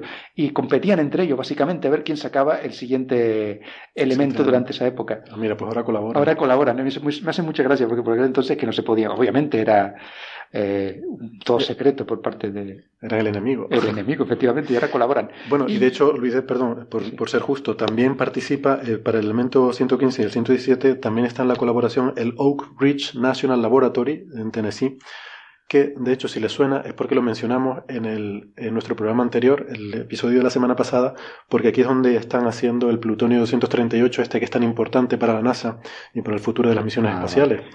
Lo están haciendo aquí, hicieron 50 gramitos de plutonio 238 que, que nos van a venir muy bien. Bien, y como siempre, la propaganda que hago yo en estos casos, y último que digo ya sobre esto, eh, muchas de estas cosas están muy bien explicadas en la pizarra de Yuri, en el artículo que él tiene, aquí creamos elementos nuevos. Eh, se lo recomiendo a todos nuestros oyentes y se quedarán mucho eh, tendrá una idea mucho más clara de cómo se genera esto que escuchándome a mí, por ejemplo. Seguramente. Sí, bueno, nosotros aquí repartimos juego, ¿no? Vamos diciendo a la gente dónde pueden ver las cosas para enterarse mejor de lo que se, los podemos explicar nosotros. No, y sabes, en el podcast de Ricardo sí que se hablan de cosas científicas serias. Sí, efectivamente, trae, gente que sabe. Muy bien. Eh, para terminar, ¿saben que estos elementos ahora lo importante es cómo se van a llamar? Ah, sí, por eso. Yo propongo Japanium para el japonés. Tú propones Japanium, la verdad que, la verdad que estaría bien, ¿no? Molaría mucho. Molaría mucho, sí, sí. E insisto, esto es una referencia de Massinger Z. Em, mientras tanto, mientras se deciden, de momento les han puesto unos nombres bastante vulgares que son un untrium, un unpentium, un unseptium y un unoctium, que es el latín para decir 113, 115, 117 y 118. Así que nada, esperemos que les pongan rápido un nombre un poquito más eh, adecuado que este. Venga, bueno, pues vamos a ir, em, vamos a ir yendo un poquito más rápido porque nos quedan varios temas que tratar.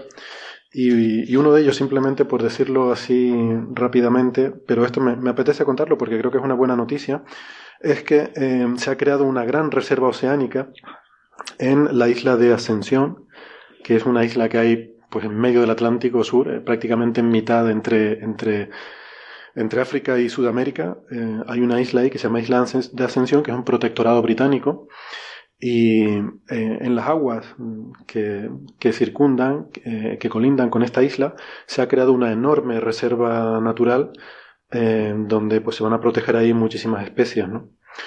Y, bueno, pues leyendo un poco sobre esto, resulta que hoy en día hay aproximadamente un 2% de superficie oceánica que está protegida, está considerada reserva de la humanidad, que hombre, está bien, porque 2% del océano es mucha superficie, pero al parecer los científicos que trabajan en esto piden que haya un 30% eh, de, de área protegida del océano que no sé, eh, no sé si es mucho o es poco, pero en cualquier caso hay una, hay una discrepancia muy grande entre el 2% actual y este 30% que se pide, ¿no? Pero bueno, hay... Un orden de magnitud. Sí, se están dando pasos y, y de hecho este año además ha habido muchos porque en, eh, bueno, hay, otros, eh, por ejemplo, en la isla de Pascua, en Pitcairn. Estoy leyendo de una publicación en inglés, entonces no conozco eh, si estos nombres tienen traducción al español, pero Palau en el Pacífico Norte, la isla de Pascua y Pitcairn en el Pacífico Sur, em, y también unas islas también en Nueva Zelanda, han sido declarados este año zona protegida, ¿no? Y, y, bueno, el caso de Ascensión es bastante, además, paradigmático porque Ahí estuvo Charles Darwin, ¿no? Eh, Efectivamente. ahí empezó pues este viaje de descubrimiento que le llevó finalmente a enunciar el origen de las especies. Así que, bueno, tiene una carga simbólica muy importante, ¿no? El que se protejan también estas aguas. Y, y está bien que las potencias coloniales, pues que han quedado un poco con estos protectorados, eh, que no tienen gran relevancia a lo mejor socioeconómica, pero que en algunos casos sí que tienen una gran relevancia medioambiental. O sea, el, el caso este en el Reino Unido y en Francia tienen, em, pues hay muchísimas eh, regiones eh, que, que son muy importantes desde un punto de vista de biodiversidad y que es bueno que se pongan las pilas para proteger estas zonas. ¿no? Así que, así que nada, nos alegramos por esto. Eh, mm, ¿Qué más? ¿Qué más? Bueno, no sé si han visto lo del nuevo material este que han fabricado, el borofeno. Borofeno. Borofeno, sí. Eh, pues está muy bien, ¿no? Hemos hablado mucho del grafeno, que es el material milagro este del siglo XXI, que va a revolucionar toda la, toda la cuestión de nuevos materiales, pero hay unos primos lejanos del grafeno, eh, como son, bueno, hasta ahora se conocen el fosforeno, el siliceno, hecho con silicio, el germaneno, pero estos ya son más exóticos, y ahora se une uno nuevo, que es el borofeno. ¿Eh? es un material parecido al grafeno, pero con unas propiedades un poquito diferentes, ¿no? Creo que de todas maneras todavía no ha conseguido aislarse o sintetizarse perfectamente, sino solamente se intuye que se podría hacer de esta manera o de la otra, pero todavía es lo que yo creo que lo que entendí fue eso. Bueno, es que se, se fabrica mediante un proceso de, deposición de, deposición. deposición de un vapor. Gracias, Javier. Y este proceso pues está bien para fabricarlo y demostrar lo que se puede hacer, pero mm, no, o sea, es una fabricación que no permite hacerlo libre de defectos. Entonces el material tiene muchos defectos. Entonces, bueno, de todas maneras estamos hablando de, de, películas de un átomo de espesor. O sea, eso no tiene que ser sencillo de hacer de ninguna manera. De ninguna manera. Claro, hombre, el grafeno ya sí que se hace libre de defectos. Sí, claro, pero bueno, el, grafeno, llevamos años trabajando en él. Bueno, llevamos, llevan años, yo no, yo no he trabajado en mi vida en el grafeno.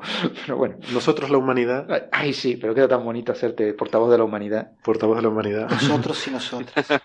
La humanidad y yo. Llevamos... la humanidad y el humanidad. Anda, cállate. La humanidad y el humanidad. Bueno, eh, yo creo que Javier lo dice con un poquito de mala intención, criticando al Ayuntamiento de Madrid, ¿no? No. Ah, no. Ah, no. Bueno, pues yo lo había interpretado. Yo estoy criticando el, el, uso y abuso del idioma español. Vale. Sí, es verdad, estamos con la cosa esta de si para ser igualitarios hay que decir eh, ellas y ellos continuamente, ¿no?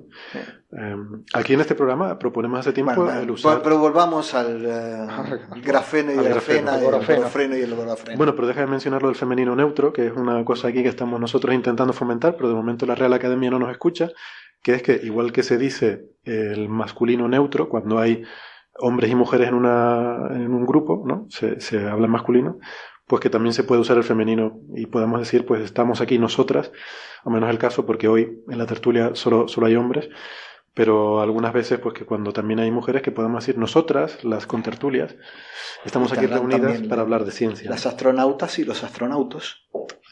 Ay, Javier, Javier. Los periodistas. No se puede ser tan, tan tonto, sinceramente. Venga, vamos al borofeno. Bueno, yo, sí, vamos al borofeno. Eh, el, borofeno este tiene la, propiedad de que es muy reactivo químicamente, al contrario que el grafeno. Entonces, parece ser que ahí eh, podría tener aplicaciones a las que no llegaría el grafeno y que este sí que podría, ¿no? Y todavía no está claro, o sea, solamente hay trabajos teóricos sobre cuáles son las capacidades mm, potenciales de este material, pero bueno, se habla de grandes avances para pues para la nanotecnología, ¿no? Nanoelectrónica, incluso una cosa se llama espintrónica. Sí, que yo no sé lo que es. Yo espero que tú lo hayas buscado, porque yo dije la espintrónica, sí, y lo estaba leyendo anoche, a las 12 de la noche, y digo, no lo voy a buscar. ¿Qué es la espintrónica, Héctor? Sácame de duda. Espintrónica, bueno, yo, yo no, no soy un experto en nada de esto, ni, ni, sé muy bien lo que es, pero se supone que es una tecnología del futuro que consiste en usar mmm, no solo electrones, sino el spin. El spin de los electrones. De claro. los electrones para transmitir información. O sea que el, el spin para arriba o para abajo sean eh, sean unidades de información y que eso se pueda transmitir y esas señales se puedan. Uf, se pero puedan una vez midas tú el spin, la, la, jodiste porque el spin cambia, ¿no?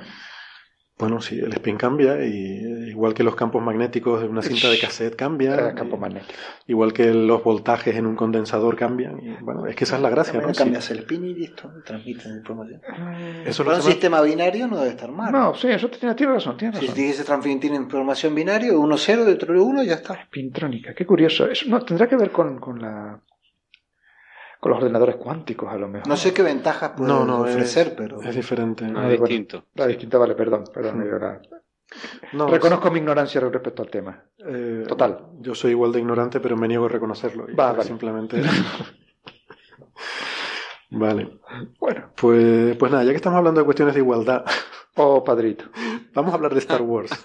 claro, me parece muy bien el cambio. Vamos a hablar de Star Wars. Eh, pero bueno, a ver, yo, yo, sin, mi queja... antes que nada, sin spoilers, ¿vale? No vale, vamos a hacer ningún tipo de spoilers. Bueno, bueno, mi queja, mi queja es. ¿Han que... visto la película? Sí. Javier, sí. sí. Y Ricardo también. No solo la película, sino que como he ido a verla en familia y hemos tenido varias discusiones muchas veces con mi señora esposa, finalmente, este para intentar entender dentro de esto de las precuelas, poscuelas y todo lo demás. Sí, las pues claro, uno empieza a decir la primera película, que en realidad es la cuarta, y ya uno le dice esto y, y, y, y hay gente que, que, cierra, cierra el asunto. Entonces, decidió que vamos a verlas todas. Yo soy y partidario... nos falta solo el episodio 3 por ver, que en realidad es la sexta película.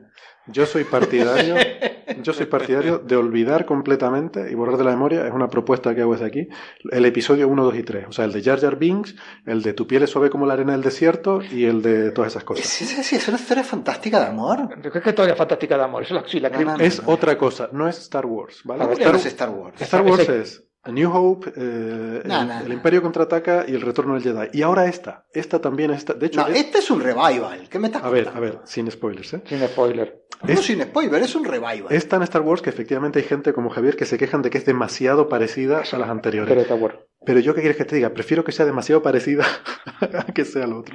Yo- Ricardo, Ricardo, ¿tú qué opinas? No sé, no sé cómo hablar sin spoilers, pero yo no creo que sea tan parecida porque tiene la estructura de las películas modernas, hablando desde el cine, mucha, mucha acción a diferencia de las anteriores, y eh, concuerdo absolutamente que las primeras tres, eh, en el orden no cronológico, que en el orden de, en el, de la historia, eh, de verdad son un- muy malas, muy malas. Vamos a ver, pero. eh, a ver, ¿cómo contamos cosas sin contarlas, no? Sí, Eh, es difícil eso, La- la- el, el difícil. guion. El guion, nada, no hay nada nuevo en este guion. A ver, pero que. eh, Vale. el guion es un, es un refrito de las, de las primeras tres. Sí, pero fíjate bien. episodio 4, 5 y 6. Es bien, un pero, refrito. pero eso me gusta. A mí Javier, me gustaba. Es que hay escenas, es- hay escenas que uno dice, esta escena, esto yo ya lo vi. Javier, pero, pero fíjate, ¿Ah? tienes que verlo de esta No manera. es- ahora no es Luke, es No, otro, pero hace exactamente eso- lo mismo, en la misma nave van a hacer. Sí, Javier, Javier, Javier, míralo de esta manera. Eh, La gente estaba tan quemada después de haber hecho el episodio 1, 2 y 3, que convirtió Star Wars en otra cosa, que eh, ahora en los nuevos, los nuevos directores que llevan a- eh, adelante este proyecto, lo que pretendían decir, no, nosotros no vamos a hacer lo que hizo George Lucas con la primera, la segunda y la tercera. Mire, nosotros vamos a hacerla parecida a como eran las anteriores. Y te mostramos, y, te estamos demostrando con esta película que lo podemos hacer. Porque hemos recontado la historia, pero de otra forma. Yo- Sí, eh, ahora, hablando desde, desde el guion, a mí esa, esa que tú llamas refrito de las cosas anteriores, para mí son guiños y son, son muy Reinterpretaciones, interesantes porque re- empiezan a Exactamente, como que nuevo. todo, todo el tiempo. Ahora, desde guion propiamente tal, creo que es pobre porque el, lo que más tiene son esos guiños y le falta un poco más de consistencia. Estoy hablando, no quiero decir ningún spoiler, quizás ya dije, pero no sé. Eh, no, está bien, sí. Creo, que le falta un poquito de, del guion. Bueno, yo creo que efectivamente puede tener algo de falta de consistencia, es verdad, pero es que las anteriores también lo tenían. O sea, vamos a ver, yo he estado reviendo eh, recientemente la, la trilogía original y hombre, la historia flojea de algunas cosas. Si tú te pones a mirarla de verdad con ojos críticos, eh, flojea muchas cosas. Está tan bien, pues perfecto, perfecto. O sea, es una película y, aparte también nos han preguntado algunos oyentes si podemos hacer un análisis de la ciencia. No, no podemos porque no hay ciencia. bien, sí, estupendo. ¿Cómo que no hay ciencia? No hay nada. Tienes un sable láser que viene el tío y le corta el brazo a uno y no sangra. ¿Por qué no sangra? Ah. Porque es un sable láser. Bueno. Corta y cauteriza a la vez. Pero es un arma fantástica. Pero es igual que las anteriores. Igual que las anteriores. Entonces, quiero decir que es verdad que no es una gran película profunda que tú puedas analizarla, ver que es consistente científicamente, argumentalmente. No, no. Es como las anteriores. Es una peli que vas, te diviertes, sale más o menos, es todo reconocible, es el universo Star Wars, salen eh, naves parecidas a las del Star Wars original. No, no, salen, las mismas las naves mismas. que salen. No, exactamente. Ni siquiera inventaron una navecita nueva. No, no, hay una diferencia, hay diferencia. la lanzadera es diferente. Y los X-Wing son distintos. son ligeramente distintos. Son el mismo los TIE Fighters son ligeramente distintos también. Ahora, puede, y, y no el imperio. Ah, tú, tú, coges todas las otras y siempre aparece alguna cosa nueva, alguna estructura, alguna nave, algún mundo nuevo. No, en las otras todo algún es nuevo. universo nuevo. Pero, pero aquí. Pero hay un robot nuevo. Un revival es verdad, de un robot nuevo. Lo que dice Ricardo. Eh, espera, y el des, y bueno, el robot, la, eh, la, la pelotita, y la pelotita de Apple nueva. El, ¿no? el desierto al principio con todos los destructores imperiales tirados ahí. La, bueno. Bueno, voy a esa, un spoiler. Esa, del, del, del, destructor clavado en la Tierra parece, me hizo acordar mucho a este, a, al planeta de los simios. Sí, pero es precioso, o sea, y la música es una maravilla, la música, la música fantástica. John Williams está, está viejillo, se nota. Pero en la historia tú la vas viendo y dices, esto yo ya lo vi y ya sé que va a pasar. Sí, pero toda la, toda la parte de Rey, toda esa parte está muy bien contada con la música sobre todo, es, es muy evocadora. Bueno, vamos a... A, mí, lo que, a mí lo que me sucede, y aquí no voy a hacer ningún spoiler, es que como yo soy cineasta, cuando voy a ver una película, quiero que la historia me sumerja. Cuando ya empiezo a ver la fotografía, la cámara, el montaje, eso quiere decir que no es, no es buena la película. Bueno, esta la disfruté, se me olvidó todo lo que tiene que ver con, con, el audiovisual de cómo está hecha la película y simplemente la vi como cuando era niño y veía las originales de Star Wars. Yo estoy de acuerdo. A mí me hizo, me hizo recuperar el, el, el, espíritu original de cuando era niño. Bueno, a unos les va a gustar, a otros no les va a gustar. Yo creo que eso está claro. Eh, ¿Qué tema ¿Decimos quería quién muere o no decimos quién muere? Sí. Eh, ¿Qué tema queríamos sacar aquí? Los el, Ewoks. el tema de. Yo, bueno, voy a decir una cosa que me gustó mucho. No se menciona la palabra midiclorianos. Ay, fue, Dios, pero bueno. alegría más grande. Bueno, entonces, el tema. ¿Por qué hablamos de este tema de igualdad y tal? Eh, el protagonista de esta película es un protagonista femenino. Hay una chica que se llama Rey, que es la protagonista de la película, es la sobre la que se conduce la historia, y está muy bien. Aquí hemos hablado a veces de que la ciencia ficción es un género que tiene esa cosa. Tradicionalmente ha tenido papeles de protagonistas femeninos muy potentes, ¿no? Y este, hombre, no es que sea el más potente que hemos visto, hemos visto otros, pero eh, yo creo que está muy bien. Este personaje eh, está a la altura de la película, está a la altura de la saga, y es un personaje importante. Eh, y entiendo que va a seguir siendo importante en el resto de la saga, espero, ¿no? A mí me gustó mucho. Debiera. Sí. A mí me gustó mucho, me gustó mucho la historia de este personaje, su trasfondo y, y, y la intriga que te deja, ¿no? Sobre, sobre su naturaleza. Entonces, ¿qué es lo que pasa? ¿Dónde está la noticia y por qué digo que esto tiene, hablando de igualdad y de todas estas cosas que estamos hablando antes? Resulta que ahora sale el merchandising de esta película y sale, por ejemplo, el Monopoly de Star Wars, donde no aparece Rey. O sea, el Monopoly de Star Wars han dejado fuera a la protagonista de la película. Ni aparece Rey ni aparece Leia. No, pero bueno, Leia aparece, pero es un poco secundario. Pero las figuritas, bueno. prácticamente, no, hay, eh, no juegan ningún papel en el Absolutamente ningún ni papel. Rey ni Leia. Mundo Disney. Eh, no, esto no es de Disney. De hecho, en las de Disney sí que aparecen. Hasbro, Hay- ¿no? Aparece el Monopoly, que es de. de ¿Cómo, perdón? Dije? Hasbro, quizá. Hasbro, creo que es. eh, A ver, bueno, no vayamos a estar Bueno, lo, te- lo tengo por ahí. Falto, Eh, falsa testimonio. Sí, me parece que es Hasbro, sí. Sí, yo también Aquí lo yo creo. lo tengo, es Hasbro. Sí. Y luego también hay un set de figuras de Target. Target es un gran centro comercial muy famoso en Estados Unidos, una cadena de, no sé, como decir aquí, pues yo que sé, Mercadona o algo así. Em, y, tienen a veces pues su merchandising específico, ¿no? Que solo venden ellos y tal. Yo no sé si ellos encargan este, este merchandising o, se les asigna o cómo es la historia. La cuestión es que en el set de figuras de Target, por ejemplo, pues aparecen personajes como el, el nuevo piloto este que sale, Poe, eh, aparece Chewbacca, eh, bueno, una serie de personajes, pero no aparece la protagonista, no aparece Rey. Por favor. Y en el juego de, de, Monopoly aparece, eh, los personajes jugables son Finn, que es otro personaje nuevo que sale en esta película, pero que es secundario. Aparece Kylo Ren, que es el malo. aparece hasta Darth Vader. Y no aparece Rey, por favor, por favor. ¿Cómo es posible? Claro, yo entiendo que aquí hay una, una, motivación económica, ¿no? Esto es merchandising que está dirigido a un cierto público y que es predominantemente masculino, probablemente, ¿no? Bien, lo entiendo, pero no sé, al público masculino también le gustan. El, público masculino hubiera querido más figuritas de rey. Es lo que yo pienso siempre que se habla de estas cosas, ¿no? si, no recordar, si no recordar, joder, la tercera película de, de, la saga original, cómo, cómo nos pusieron a Leia, ¿no? Efectivamente. Yo voy a hacer como que no hay Eso este fue para el público masculino. Yo voy a hacer como que no hago este tipo de comentarios machistas y estoy, estoy en, ah, una tertulia de ciencia, así que, ah, qué bonito es todo. Pero no, es que, es, es, Ricardo, ibas a decir algo. Bueno, de hecho, yo, quería decir que hay set de figuras donde sí está Rey, por ejemplo, el, el oficial de Disney, ah. y en el de, en uno de Lego, del Spider Yaku.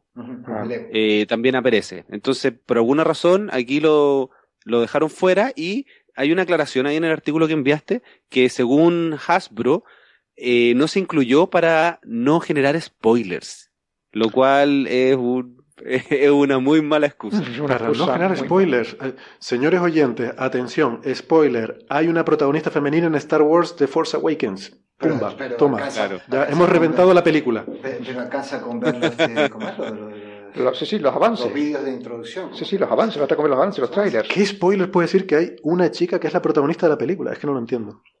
Eso es lo que dijo Hasbro a Entertainment Weekly. Curioso, curioso. Así que. vamos a ver, se dieron cuenta que metieron la pata y dice, vamos a ver cómo arreglamos esto. Son los spin doctors de toda la vida que se usan en política, pero en este caso en, en, merchandising. Merchandising, en relaciones públicas de merchandising. Bueno, metieron. Claro, podrían decir simplemente que, que no se vende simplemente y, listo. No, no, no, tienen que darle tantas vueltas y empezar a decir cosas que no tienen sentido. Sí, Al final de cuentas ellos se deben a su a su ay Dios, ¿cómo se consumidores, consumidores no, a, los clientes tampoco. Ellos se deben fans tampoco. Espérate, que yo encontraré la palabra. Me suele pasar en estos programas, no sé por qué. Bueno, Accionistas. Ellos se deben a sus ah, accionistas. Y si la figura no se vende, sus accionistas no ganan dinero. Y si sus accionistas no ganan dinero, eh, los accionistas los echan a la calle. Yo, de todas formas, creo que es un error, ¿eh? Porque muy grande. Estoy convencido de que sería. No, pero no por nada de igualdad, ni por. Es que estoy seguro que se vendería como rosquilla. O sea, yo la figura que querría comprar de esta película después de verla es la figura de Rey. A ver, yo tenía Leia en, la, en los años 70, la, la, Sí, sí, sí, no, no, no, no, o sea, y no, y no la de que habla, no la, no la que habla aquí el, el argentino, digo Javier. Eh, no, yo hablo de la de Leia vestida de, con, los rulos en, en las orejas y vestida de blanco. Yo tenía esa figura junto con la de C3PO, la de Chewbacca, la de Darth Vader y la de Luke Skywalker. Ay, Han Solo. Bueno, ya, pero si las tienes todas no vale. no solo, claro. que solo tuviera esa, ¿no? Yo las tenía todas. Y a mí la que más me gustaba era de S3PO, no sé por qué. Bueno. Era un robot. Pues, pues nada, de todas formas sí que creo que es buena noticia que, mm, bueno, eso, que haya una protagonista femenina y que, que quede bien, porque hay veces que se ve que es forzado. O sea, hay películas que tú ves que se nos la han metido ahí por cumplir una cuota o por quedar bien, pero en este caso no. En este caso ha quedado bien, bien integrada en la historia, una buena actuación y... Efectivamente. incluso... a diferencia de, del, del malo, digamos. Que yo, ese personaje como casting no me gustó en absoluto. Por ejemplo, a, mí no me gusta. de acuerdo contigo. Ah, bueno, lo discutimos en otro momento en que sí podemos hacer sí, spoiler. porque yo creo que tengo una, una, una teoría sobre eso. Yo tengo una teoría también, sí. Ah. Y, pero para explicarla necesitaría spoiler. Entonces lo, posponemos, ¿vale? Se parece un montón al. al, vamos a posponerlo. Vamos a, vamos a posponerlo. Porque no queremos dar Lo conversamos una vez que, que, cortemos de grabar. Sí, exacto. Luego nos quedamos aquí nosotros discutiendo. No, hombre, le vas a negar esa discusión a nuestra apreciada audiencia. Eh, no, sin spoiler, porque es que hay que. Más adelante, cuando todo el mundo la haya visto, entonces ya, lo, Ya lo hablamos. Si todavía se me quejan de que hablamos del marciano. si son tan friki como para escucharnos nosotros, seguro que estaban a la cola para ver la primera la, película esta el día que la estrenaron. Oye, el otro día se nos quejó un oyente de que hablamos demasiado del marciano y que todavía no la ha visto, así que. Bueno, bueno, bueno. Venga, vamos a ir terminando ya, Javier. Sí, por favor. Estoy aterrado con el asteroide Apophis. Tú eres un experto en Apophis y cosas eh, por el estilo. Eh, bueno, simplemente por adelantarles la noticia, mm, estos próximos días sospecho que en redes sociales van a estar viendo bulos en, Facebook, en Twitter, en donde sea, en WhatsApp, le van a estar mandando su familia mensajes aterrados diciendo que se llaman a morir todos en 2029 o en 2036 por un asteroide llamado Apophis que va a destruir la Tierra. Em, bueno, a ver, esto es un tema que... Eh, en 2029, en 2029 Apophis va a pasar bastante cerca. Sí, muy cerca, impresionante. Eh, Se va a ver a simple vista. Sí, sí. Es muy brillante, pero es un objeto relativamente grande, algunos del orden de 300 metros de diámetro. Pero pasa 336.000 kilómetros, eso no es nada. Eso es poquito, bien, cerquita, ¿no? Eso es muy cerca, eso es, como no te da cuidado, ya por delante de algún geoestacionario. Entonces, el tema es, eh, nosotros, como todo lo que medimos, lo medimos con una cierta incertidumbre. ¿Ah? Y eh, como nuestros eh, oyentes seguramente bien saben, cuando hacemos pasar algo cerca de una nave de las que enviamos al espacio, cerca de un planeta para, que, para darle una, aceleración gravitacional, ¿sí? para mandarlo a otro lado, la, entrada al encuentro, por donde pasa, tiene que ser con una precisión extrema para que salga por donde queremos que salga. Es un problema eh, caótico.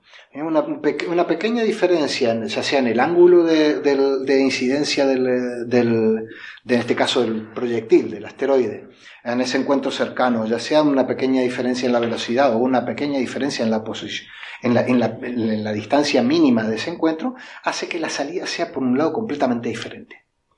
¿Sí? Entonces, para que luego vuelva en 2036 y choque con la Tierra, tiene que pasar en, un momento eh, muy, preciso, muy estrecho, con un margen muy estrecho de, tiempo y de distancia y de, y de, orientación del vector de velocidad, tal que luego, eh, al salir, se adquiera una órbita que, que haga que en 2036, que será el próximo pasaje, efectivamente golpee contra algo tan pequeño en el espacio como, como es nuestro planeta. Hmm. Mira, yo tengo aquí el... y de hecho, en este momento, se sabe el error que tenemos, eh, la incertidumbre que hemos logrado medir, en particular con medidas de radar en pasajes anteriores de Apophis, sabemos que no va a pasar en 2029 en ese en, ese rango de, valores que haría que, chocaran en 2036. Lo que llaman la cerradura. Hay, un, agujerito que es lo que se llama la cerradura. en 2036 son, perdona, 400, 400 metros de diámetro tiene que tener esa zona por la que tendría que pasar en 2029. O prácticamente el tamaño de él. El tamaño del asteroide, sí. Tendría que pasar por una zona de 400 metros que sería la zona que haría que la, la, perturbación gravitatoria de la Tierra lo mandara en una trayectoria que impactaría luego en 2036. Y efectivamente, sabemos que en 2029 no va a pasar por ahí.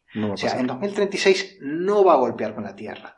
Pasará cerca, pero la probabilidad de que eso ocurra es bajísima. Es, eh, pueden dormir tranquilos que en 2036 no será Apophis el que, el que destruya la Tierra. De todas maneras, aunque cayera en la Tierra tampoco pasaría gran cosa. Son 300 metros, eso que agradable no, será. No, no, no, no, 300 metros.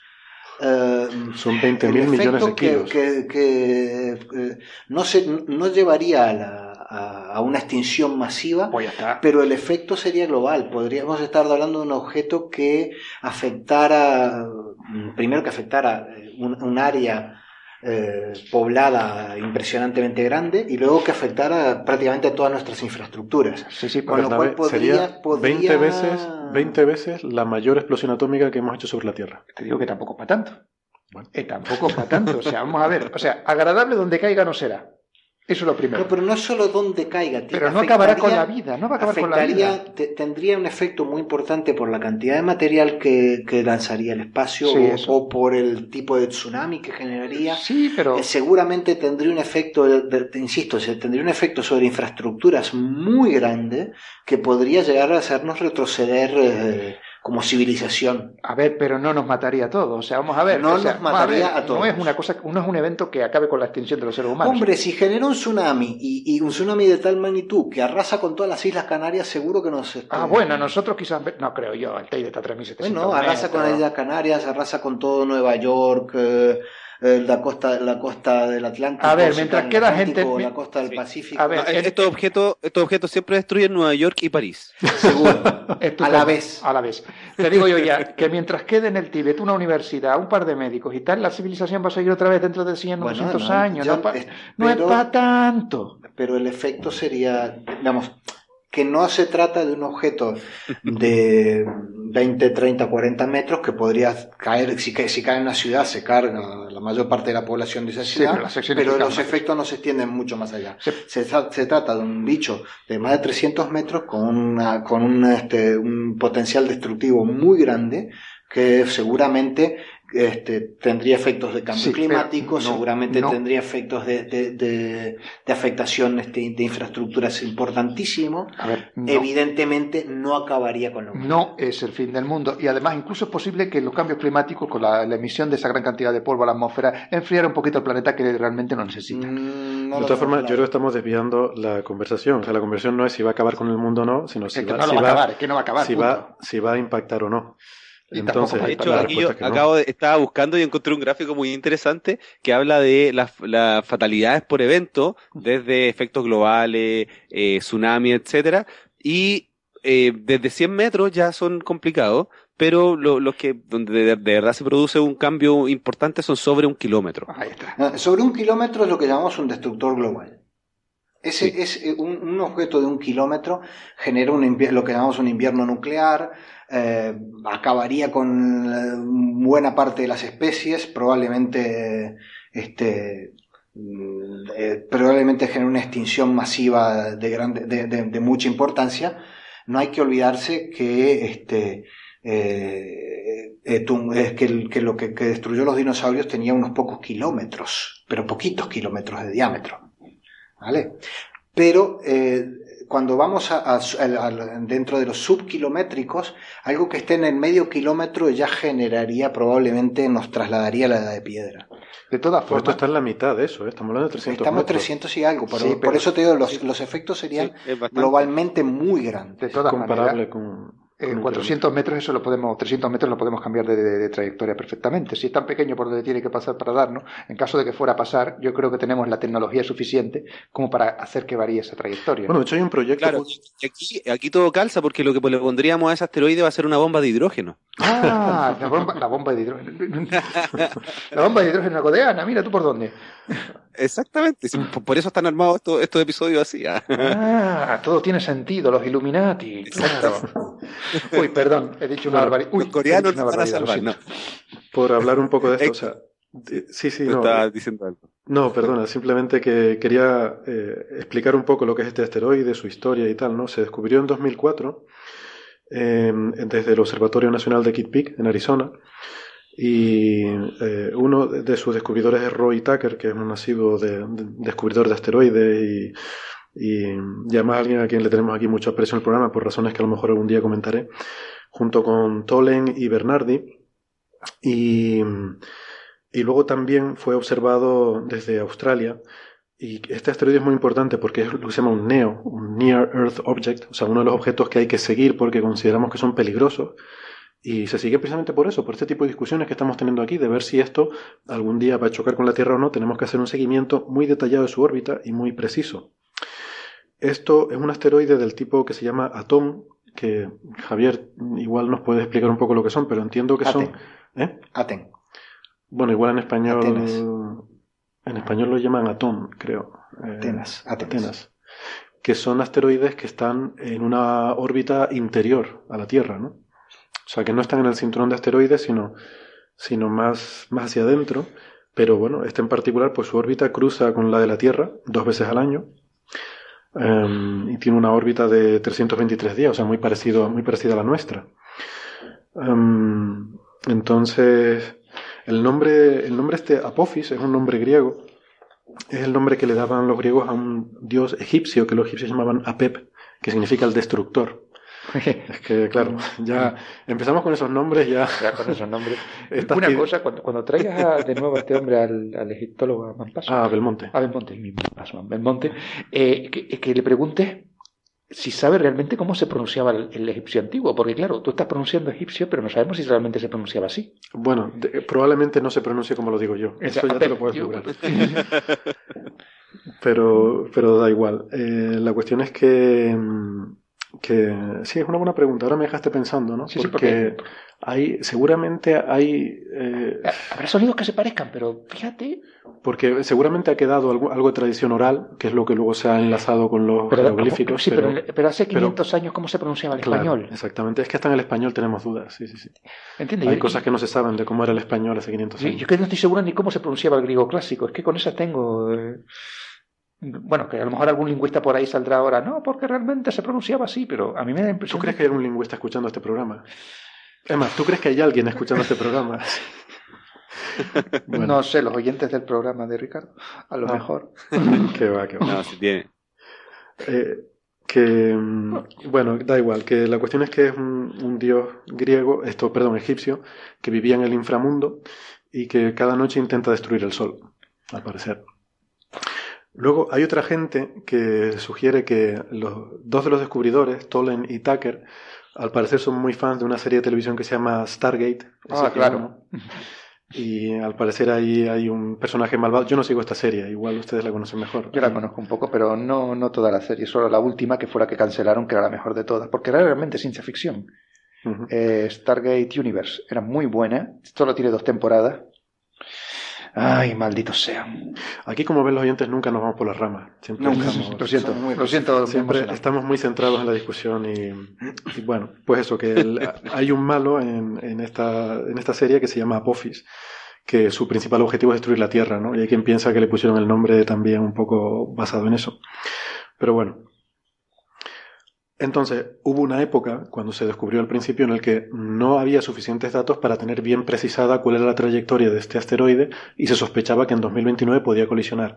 Se vio que no, que en 2029 no había peligro de colisión, pero entonces se pensó que a lo mejor en 2036 sí podría haberlo, ¿no? En función de esto que nos contaba Javier, de esta desviación que sufriera al pasar cerca de la Tierra, de si pasaba o no por este estrecho, eh, eh, esta estrecha zona de 400 metros, que si pasara por ahí, pues lo mandaría, produciría el desvío suficiente para que luego en el paso en 2036 chocara con la Tierra. Entonces no se sabía. Pero bueno, hoy en día, ya desde hace ah, tiempo, está totalmente descartado. después de 2029, después de ese pasaje, tendremos la certeza de que va a pasar en 2036. No, ya la Tiempo suficiente para enviar al nieto de Bruce Willis a. sí, sí. Ah, mm, mm, déjame un par de comentarios. Primero, eh, los, asteroides tipo Atenas o Athens, que son los eh, eh es uno de los uno de los característicos, son objetos que tienen un semieje mayor. La órbita tiene un, eh, tiene un semieje mayor menor que una unidad astronómica. Como normalmente son órbitas alargadas, son objetos que se mueven tanto dentro de la órbita de la Tierra como por fuera. Por eso son de los más peligrosos, porque son los que cruzan, eh, cruzan la órbita de la Tierra. si no, mira, no la eh, Hay otros que se mueven completamente por fuera, aunque se acercan, eh, nunca se acercan lo suficiente porque la órbita es toda por fuera. Hay que ver que un neo es aquel objeto que tiene una distancia perihélica menor que 1.3 unidades astronómicas, 1.3 veces la distancia de la Tierra. O sea, la, distancia menor a la cual puede llegar del Sol es 1.3 veces la unidad de la distancia de la Tierra. La mayor parte de ellos ni siquiera se acercan lo suficiente. ¿Vale? Y si, si Apophis cayera, hay simulaciones numéricas, por ejemplo, lo, más probable es que si cae, caiga en el mar. ¿eh? Simplemente porque hay más mar que, que continente. Y si cae en la Tierra, cae en Rusia. El efecto de, de caer en el mar provocaría un maremoto de más de 300 veces la energía del maremoto de 2004 en, del tsunami de 2004 en Asia. Para que os hagáis una idea del efecto que puede tener. 300 veces ese tsunami. No es para tanto, yo creo que la laguna no llega. No es para tanto. Y luego está. Eh, no, es el único tipo de catástrofe que puede, que puede generar un, tsunami de ese estilo, ¿no? Eh, eh, si, colapsa La Palma, como se ha dicho, el, este, pico, viejo, este, generaría un tsunami no tan grande, pero... Cumbre, cumbre Vieja, creo que La Cumbre Vieja. Cumbre Vieja, ay, sí, estaba sí, hablando de Dios mío. No, y luego, aparte, de, aparte de tsunami, están los efectos sobre la atmósfera. Hay efectos, bueno, por eso depende de dónde caiga. No, o sea, hay que ver, por ejemplo, indiscutiblemente el, el, no es lo mismo caer como cayó el, el Chiquiritsuber, que el de, el de los dinosaurios, en una zona de roca caliza, donde eh, destruye una cantidad enorme, eh, libera una cantidad enorme de CO2 al, al, a la atmósfera que caer en otras zonas diferentes, de composición diferente, ¿no? Luego hay un montón de factores locales de dónde cae, es el tipo de efectos que puede, que, que tiene o puede llegar a tener. No, indudablemente, o sea, yo creo que eso, eso está fuera de discusión. O sea, si Apophis cae, si Apophis cae, vamos, monta una gorda. Va a ser un buen desastre. Monta una gorda. Pero, eh, bueno, pero... en el momento que cae se va a ver muy bonito. Estoy de acuerdo. Bueno, va a ser un espectáculo fascinante. Depende de dónde estés. Hombre, para ser lo último que veas en tu vida. un avión mirándolo, lejanos. Sí. Para ser lo último que veas en tu vida va a molar, ¿eh? Va a, bueno, va a ser un digno final, ¿no? Sí, sí, que esta es la única manera. Claro, fue un espectáculo mmm, fantástico poder uh, observar uh, caer a Shoemaker Levy en, do, en el 94 en, en, Júpiter, pero porque estábamos aquí, si hubiéramos estado en Júpiter, no sé si hubiera sido tan bonito. Teniendo en cuenta el tamaño de Júpiter, yo creo que Júpiter ni se entero. Hombre, los bichitos que estaban ahí en la atmósfera de Júpiter donde cayó esto, no sé. No, se pregunta la Carl Sagan. pero si quedaron, quedó, los restos se veían estas manchas negras después del, del impacto. Ya, fue fantástico. Sí, impresionante. Bueno, pero con, con, si llega a caer este, yo lo invito a que nos vayamos un fin de semana a la luna, de ahí se va a ver bonito. Ya, para el 2036. Tú pagas el pasaje. Para el 2036 sí, ya nos podremos teletransportar, quién sabe. Nah, necesariamente. Yo digo que para el 2036 sabemos que va a caer. Nos ponemos a velocidad luz y. Teniendo en cuenta el bueno, tamaño que tiene. En cualquier caso, volviendo a Star Wars. En cualquier caso. que, que podemos estar tranquilos que Apophis no va a caer. Algún día acabará el mundo, pero de momento no va a ser Apophis el que lo, el que lo destruya. No, antes seguramente no. El que nos está escuchando se morirá antes de que acabe el mundo, así que. Yo. Y nos incluye a nosotros. Bueno, esperemos que sí, ¿no? Eh, no. Yo creo que esto no, no hay que preocuparse y, insisto, van a. A mí me preocupa más la estupidez humana que el, que el asteroide Apophis. Y. Ah, pero y... un Apophis cae en la Tierra cada unos ¿Cuántos miles? ¿Seis, siete, ocho mil años? Así que no... Algún día caerá alguno, pero por eso tenemos proyectos como, por ejemplo, este que hay, de hecho que creo que con Apophis se, se va a hacer un prototipo de estudiar cómo se podrían desviar asteroides potencialmente peligrosos. Efectivamente. Asteroides son si peligrosos. hablamos de, de, la misión AIDA. Podemos, este... sí, podemos hablar de esos temas hoy ya no porque estamos fuera de tiempo. Pero, pero... te emplazo. No, exactamente. Emplazamos a nuestros oyentes para un programa venidero que Javier nos hable de los proyectos que existen para eh, no solo seguir y, saber cuándo va a ocurrir un evento apocalíptico, sino poder incluso evitarlo, ¿no? Llegado, llegado el momento. Pero por eso lo más importante es la información. Lo más importante es la información. Eh, con Apophis, pues hemos ido poco a poco, desde que se descubrió, hemos ido teniendo más detalles, hemos tenido información más precisa de su trayectoria, que es lo que nos permite saber que no va a caer ni en 2029 ni en 2036, va a seguir por ahí circulando por el espacio, entonces es importante sobre todo tener muy controlados estos objetos, estos neos, eh, que son potencialmente peligrosos, y estar preparados para el día llegado el momento eh, podernos proteger de un evento. De claro, y para los aficionados a la, a la astronomía observacional, es algo que es bastante, o sea, por telescopio se puede ver, hay que saber observarlo, y a los que hacen astrofotografía es bien interesante hacer un video, tomar fotos de varios... De, de, eh, cada, con un intervalo, no sé, dos, tres, cuatro segundos, y uno puede ir viendo el desplazamiento al generar un video a partir de estas imágenes. Así que eh, es más interesante para la astronomía aficionado que para el público general pensando en que va a haber un objeto que caiga a la Tierra, porque de hecho no lo va a hacer. No lo va a hacer. Muy bien. Pues nos quedamos tranquilos entonces con eso. Eh, nada más, nos vamos a despedir aquí. Muchas gracias, queridos contertulios. Gracias, Ricardo, por estar ahí en Santiago de Chile eh, con nosotros hoy en el programa y por traernos esta noticia. Y, sí, y muchas gracias. Aquí cumpliendo con lo que con lo que me, me, me, pediste en vivo en el episodio que, que, que, estuviste en astronomía y algo más. Muy bien, veo, veo que eres hombre de palabra. gracias, Javier. Gracias, Bernabé. Muchas gracias, gracias por invitarme. Un abrazo. Adiós. Hasta luego.